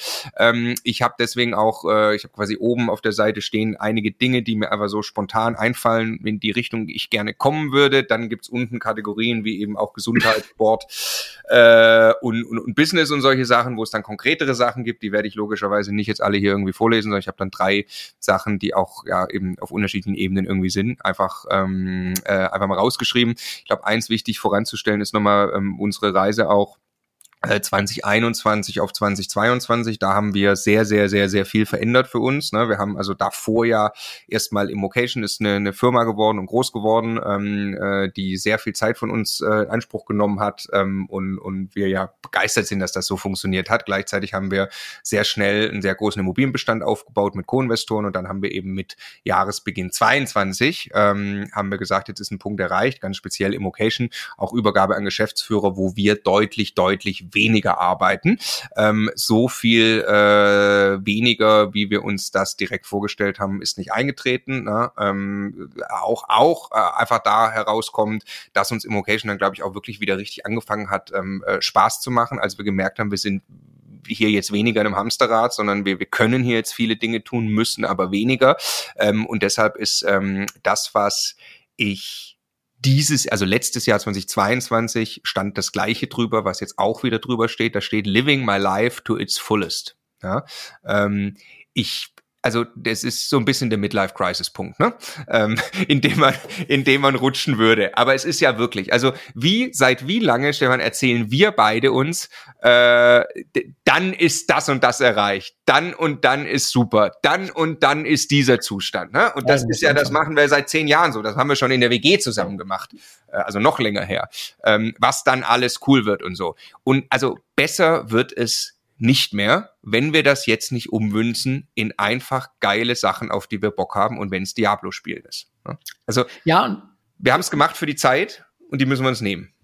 Und äh, der Zeitpunkt ist jetzt Dieses, ja. dieses, irgendwann ja. mache ich das. Es ist einfach kompletter Selbstbetrug. Ja, und ja. also hinter mir steht ein Flügel. Ich habe zur schlimmsten Immocation-Zeit, also als wir, ich, ich hätte keine zehn Minuten am Tag mehr gefunden, in denen ich noch mehr hätte arbeiten können. Es wäre nur noch beim Schlaf weggegangen. Ja? Zu der Zeit habe ich immer gedacht, irgendwann möchte ich mal Klavier spielen. Und habe dann gesagt, fuck it der richtige Zeitpunkt ist auch dafür jetzt. Ich habe mir dein Keyboard ausgeliehen, habe mir das hingestellt, bin morgens eine halbe Stunde früher aufgestanden. Ich bin zu dem Zeitpunkt dann um 5 Uhr aufgestanden, habe von Viertel nach fünf, also nach dem Zähneputzen, bis 6 Uhr habe ich Sport getrieben, teilweise alleine im Dunkeln, bei Regen, Freeletics in irgendeinem scheiß Park gemacht. Ich frage mich heute, wie ich das damals hingekriegt habe, ja. Und habe danach eine halbe Stunde Klavier gespielt, die ich mir quasi dann noch die, die halbe Stunde vorgezogen habe. Ich bin so happy, dass ich das gemacht habe. Natürlich geht das, wenn man das wirklich will und der richtige Zeitpunkt ist jetzt. Dasselbe war mit dem Fliegen. Ich möchte irgendwann vielleicht mal einen solchen Flugschein machen. Fuck it. In dem Moment, wo du dich anmeldest, hast du die Entscheidung getroffen. Es funktioniert dann schon irgendwie. Es findet alles irgendwie seinen Platz. Ne? Und du, du musst musst überlegen, was sind die Dinge, die du tun willst, und dann musst du schauen, dass du sie so hart wie möglich irgendwie einplanst. So, ne? Wir haben ja, die ja, Tage auch über Spontanität gehabt, Marco, ne? und über langfristige Planung und so. Ja, Spontanität ist was ganz Tolles, muss man aber langfristig einplanen, genau. so wie das Leben mit Mitte 30 aussieht. So, richtig, ja. richtig. Ist, ist genauso, ja. Und ich meine, es gibt, also wir haben das beide ja sehr krass gemacht mit, mit irgendwie sich, also ich bin so froh, dass ich nicht um die Uhrzeit mehr aufstehen muss, um alles reinzukriegen, weil wir jetzt einfach weniger arbeiten. Ne? Ähm, und das ist für mich schon aber eine ganz, ganz große Veränderung gewesen, von 21 auf 22 zu sagen, jetzt, es, es gibt diesen Immobilien, da ist nicht alles fertig natürlich, wir müssen arbeiten. Selbstverständlich, bei Immocation haben wir noch was zu tun, das machen wir jetzt auch sehr, sehr gerne, haben aber ganz tolle Strukturen von äh, ja, äh, äh, großartigen Leuten, die das, äh, die das sehr, sehr gut machen so dass wir wirklich uns, also ein, ein Großteil unserer Zeit auch einfach Dinge vornehmen können, die wir selber erledigen wollen. Und das ist dann natürlich bei mir noch mit ähm, äh, Komplexitätsstufe Kind äh, zusätzlich nochmal unbedingt nötig, die Sachen einzuplanen. Und ähm, das war für mich ein ganz großer ganz, ganz, ganz wichtig, dass ich 2022 es schaffe, diese Dinge umzusetzen. Und tatsächlich ist das auch passiert. Und deshalb steht auch genau das Gleiche wieder für 2023 darüber, dass ich einfach mein Leben in vollen Zügen genieße und die Dinge mache, die ich wirklich der werde, der ich sein will. Und äh, das war Sport zum Beispiel in 2022. Ich wollte unbedingt das Skitouren gehen anfangen ähm, oder richtig einfach sportlich aktiv sein. Habe mir verschiedene Sachen angeguckt, was mir da Spaß macht. Habe extrem den Spaß an, an Skitouren, Outdoor. Habe dann irgendwann den, den Spaß auch am, am Rennrad fahren und, und Gravelbike fahren und so weiter entdeckt. Und es ist krass, wenn ich zurückgucke, 2022, ähm, was ich alles für Dinge gemacht habe. Ne? Also so, so an, an den Gardasee gefahren, ähm, Radmarathon mitgemacht, ich bin auf mehrere Gipfel gegangen mit Ski, bin dann den feinsten Powder-Tiefschnee runtergefahren. Hättest du 2021 gesagt, mach das mal. Ich sag, ey, wann soll ich das schaffen? Wie soll ich das hinkriegen? Ich bin überhaupt noch nicht fit genug, um sowas zu machen. Ähm, und tatsächlich bin ich sehr, sehr dankbar, dass das, wenn ich jetzt zurückgucke, einigermaßen gut gelungen ist. Und ich will quasi voll auf dem Gas stehen bleiben für 2023 und ich merke, wie das immer aufwendiger wird. Also wir machen jetzt zum Beispiel ja ähm, dann auch zusammen eine Woche Island. Ich bin davor schon mit einem ähm, ähm, Kumpel eine Woche da zum Skitouren gehen. Das, also alleine nur diese, diese, diese Skitouren, diese Reise zu planen, ist brutal viel Aufwand. Ich will verschiedene äh, Radmarathon-Sachen machen. Dafür muss man irgendwelche Trainingslager irgendwo planen und Sachen machen. Ne? Das ist also plötzlich kriegst du den gleichen Stress, den eigentlich ein Business auch macht, ja, den kannst du dir auch einfach holen, nur um private Erlebnisse zu organisieren. Aber genau das will ich. Also ich finde dieses Leben dann auch, wir haben jetzt Immocation Events, ich möchte auf möglichst viele Events hingehen, mit Leichtigkeit und mit Spaß, weil ich die Zeit dafür habe und die Freude habe, diese Dinge zu erleben, ja. Eins ist auf Mallorca oder so, ne, wir machen ähm, eine Mastermind jetzt, äh, wir beide, da möchte ich äh, entspannt einfach das richtig genießen können und, und mich auf die Teilnahme freuen und so, ähm, weil das alles, also und, und viel Zeit natürlich mit, mit Familie, vor allem meiner Tochter, was automatisch jetzt schon passiert, weil wir jetzt 50-50 äh, machen, meine Frau und ich, wann wir quasi die Tochter vom, vom Kindergarten abholen. Ähm, und äh, äh, das alles führt dazu, dass ich meine Zeit so einsetze, wie ich sie eigentlich einsetzen möchte.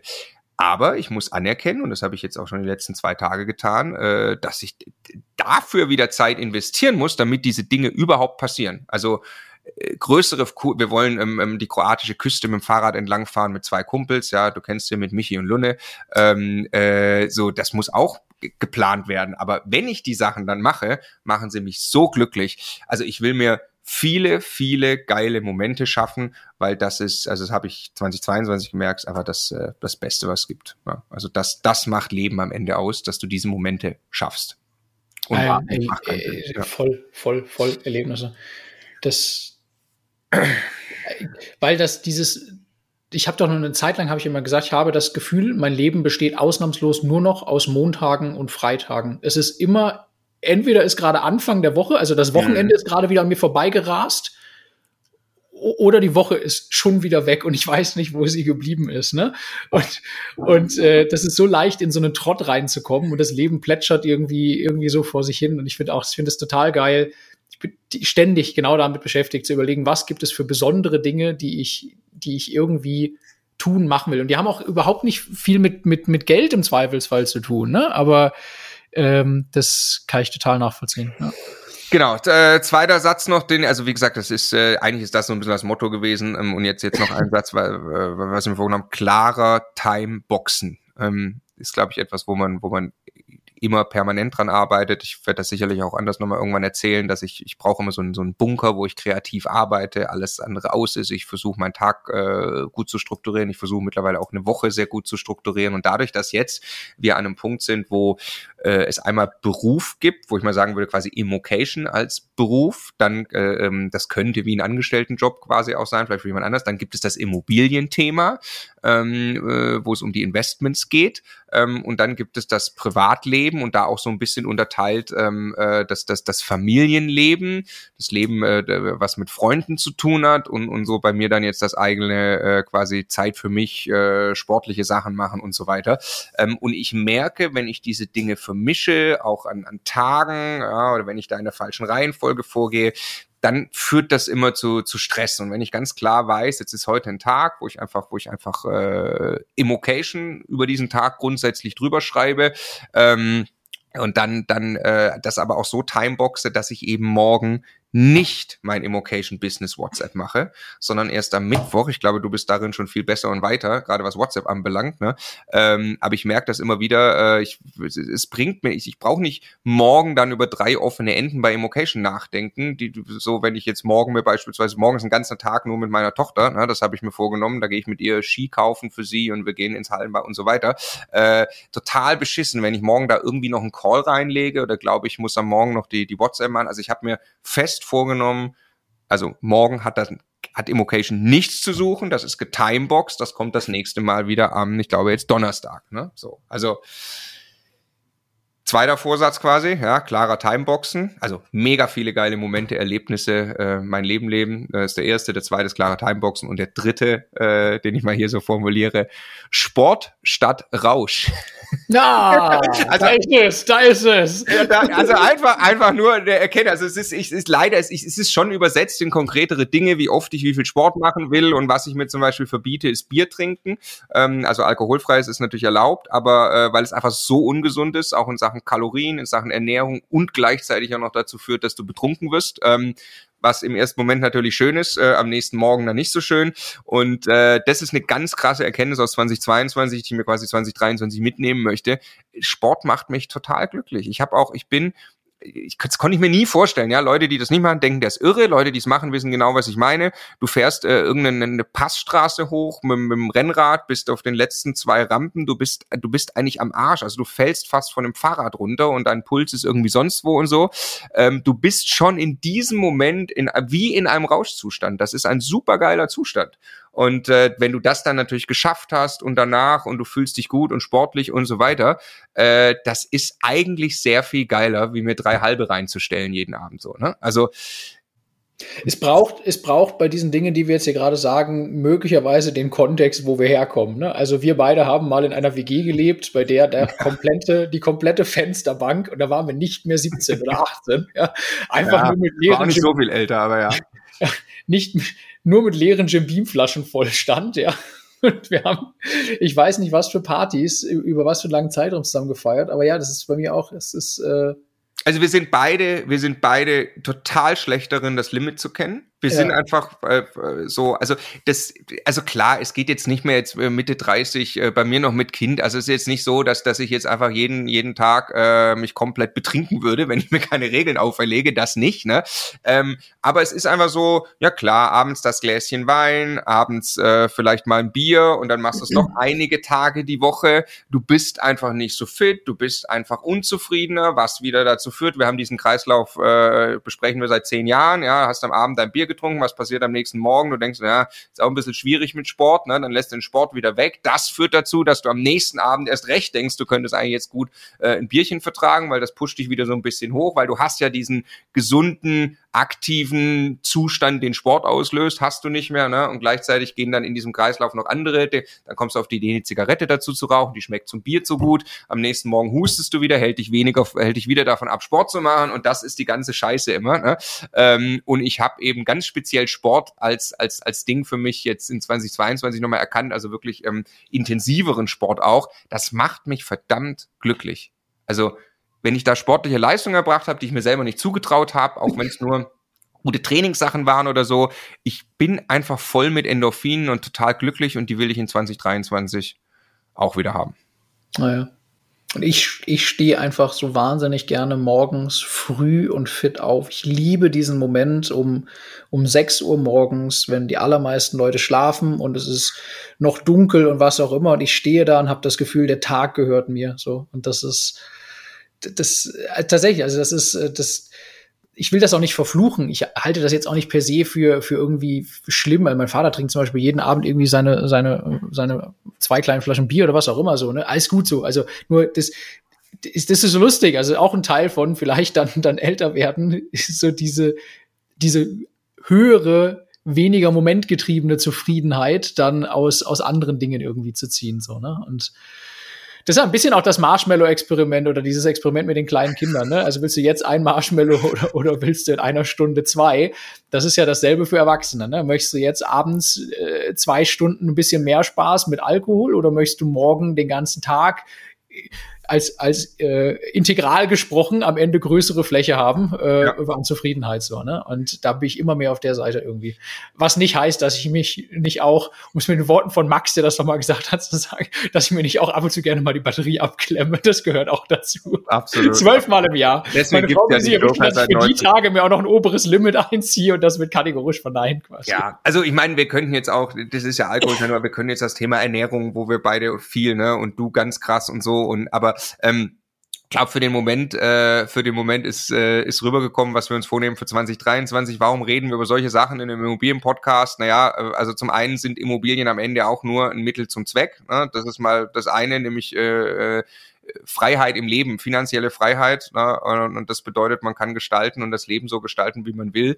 Ähm, das tun wir ganz intensiv seit dem Jahr 2022 eben, ne? weil das ein Outcome ist von dem ganzen Immobilienthema für uns auch. Und das ist natürlich, äh, ist natürlich cool. Vor allem aber ähm, bedeutet auch, wenn man sowas umsetzen will, wie Vermögensaufbau, mal ganz egal mit was, ähm, du musst schon eine Zeit lang echt die beste Version deiner selbst auch abliefern. Du musst extrem produktiv sein. Wir haben jetzt über Vorsätze hier gesprochen, die auch sicherlich viel mit Privatleben Leben zu tun haben, weil wir gerade einfach an einem Punkt sind, dass wir diese Dinge auch priorisieren wollen. Wir haben logischerweise auch viele Business, ähm, äh, Business-Dinge uns vorgenommen und vor allem, ähm, glaube ich, macht es auch Sinn an dieser Stelle dann ähm, in, in weiteren Folgen eben wirklich auch über Produktivität zu reden, Zeitmanagement zu reden und ähm, weil ja Vollgas äh, Konzernangestelltenjob oder oder Vollgasunternehmer parallel Immobilien aufbauen, parallel in der Partnerschaft äh, wahrscheinlich sein, vielleicht noch Kinder haben, so das ist äh, und Freunde haben und so weiter. Das ist äh, alles, was zusammenkommt, wenn du irgendwie wahrscheinlich so mit Ende 20 geht das bei den meisten Leuten los und dann schlägt es mal richtig ein, was die eigene Zeit anbelangt. Deshalb, äh, am Ende geht es nicht um Immobilien bei uns, äh, sondern am Ende geht es immer um Zeit, habe ich irgendwie das Gefühl. Auch nicht um Geld, sondern tatsächlich um Zeit.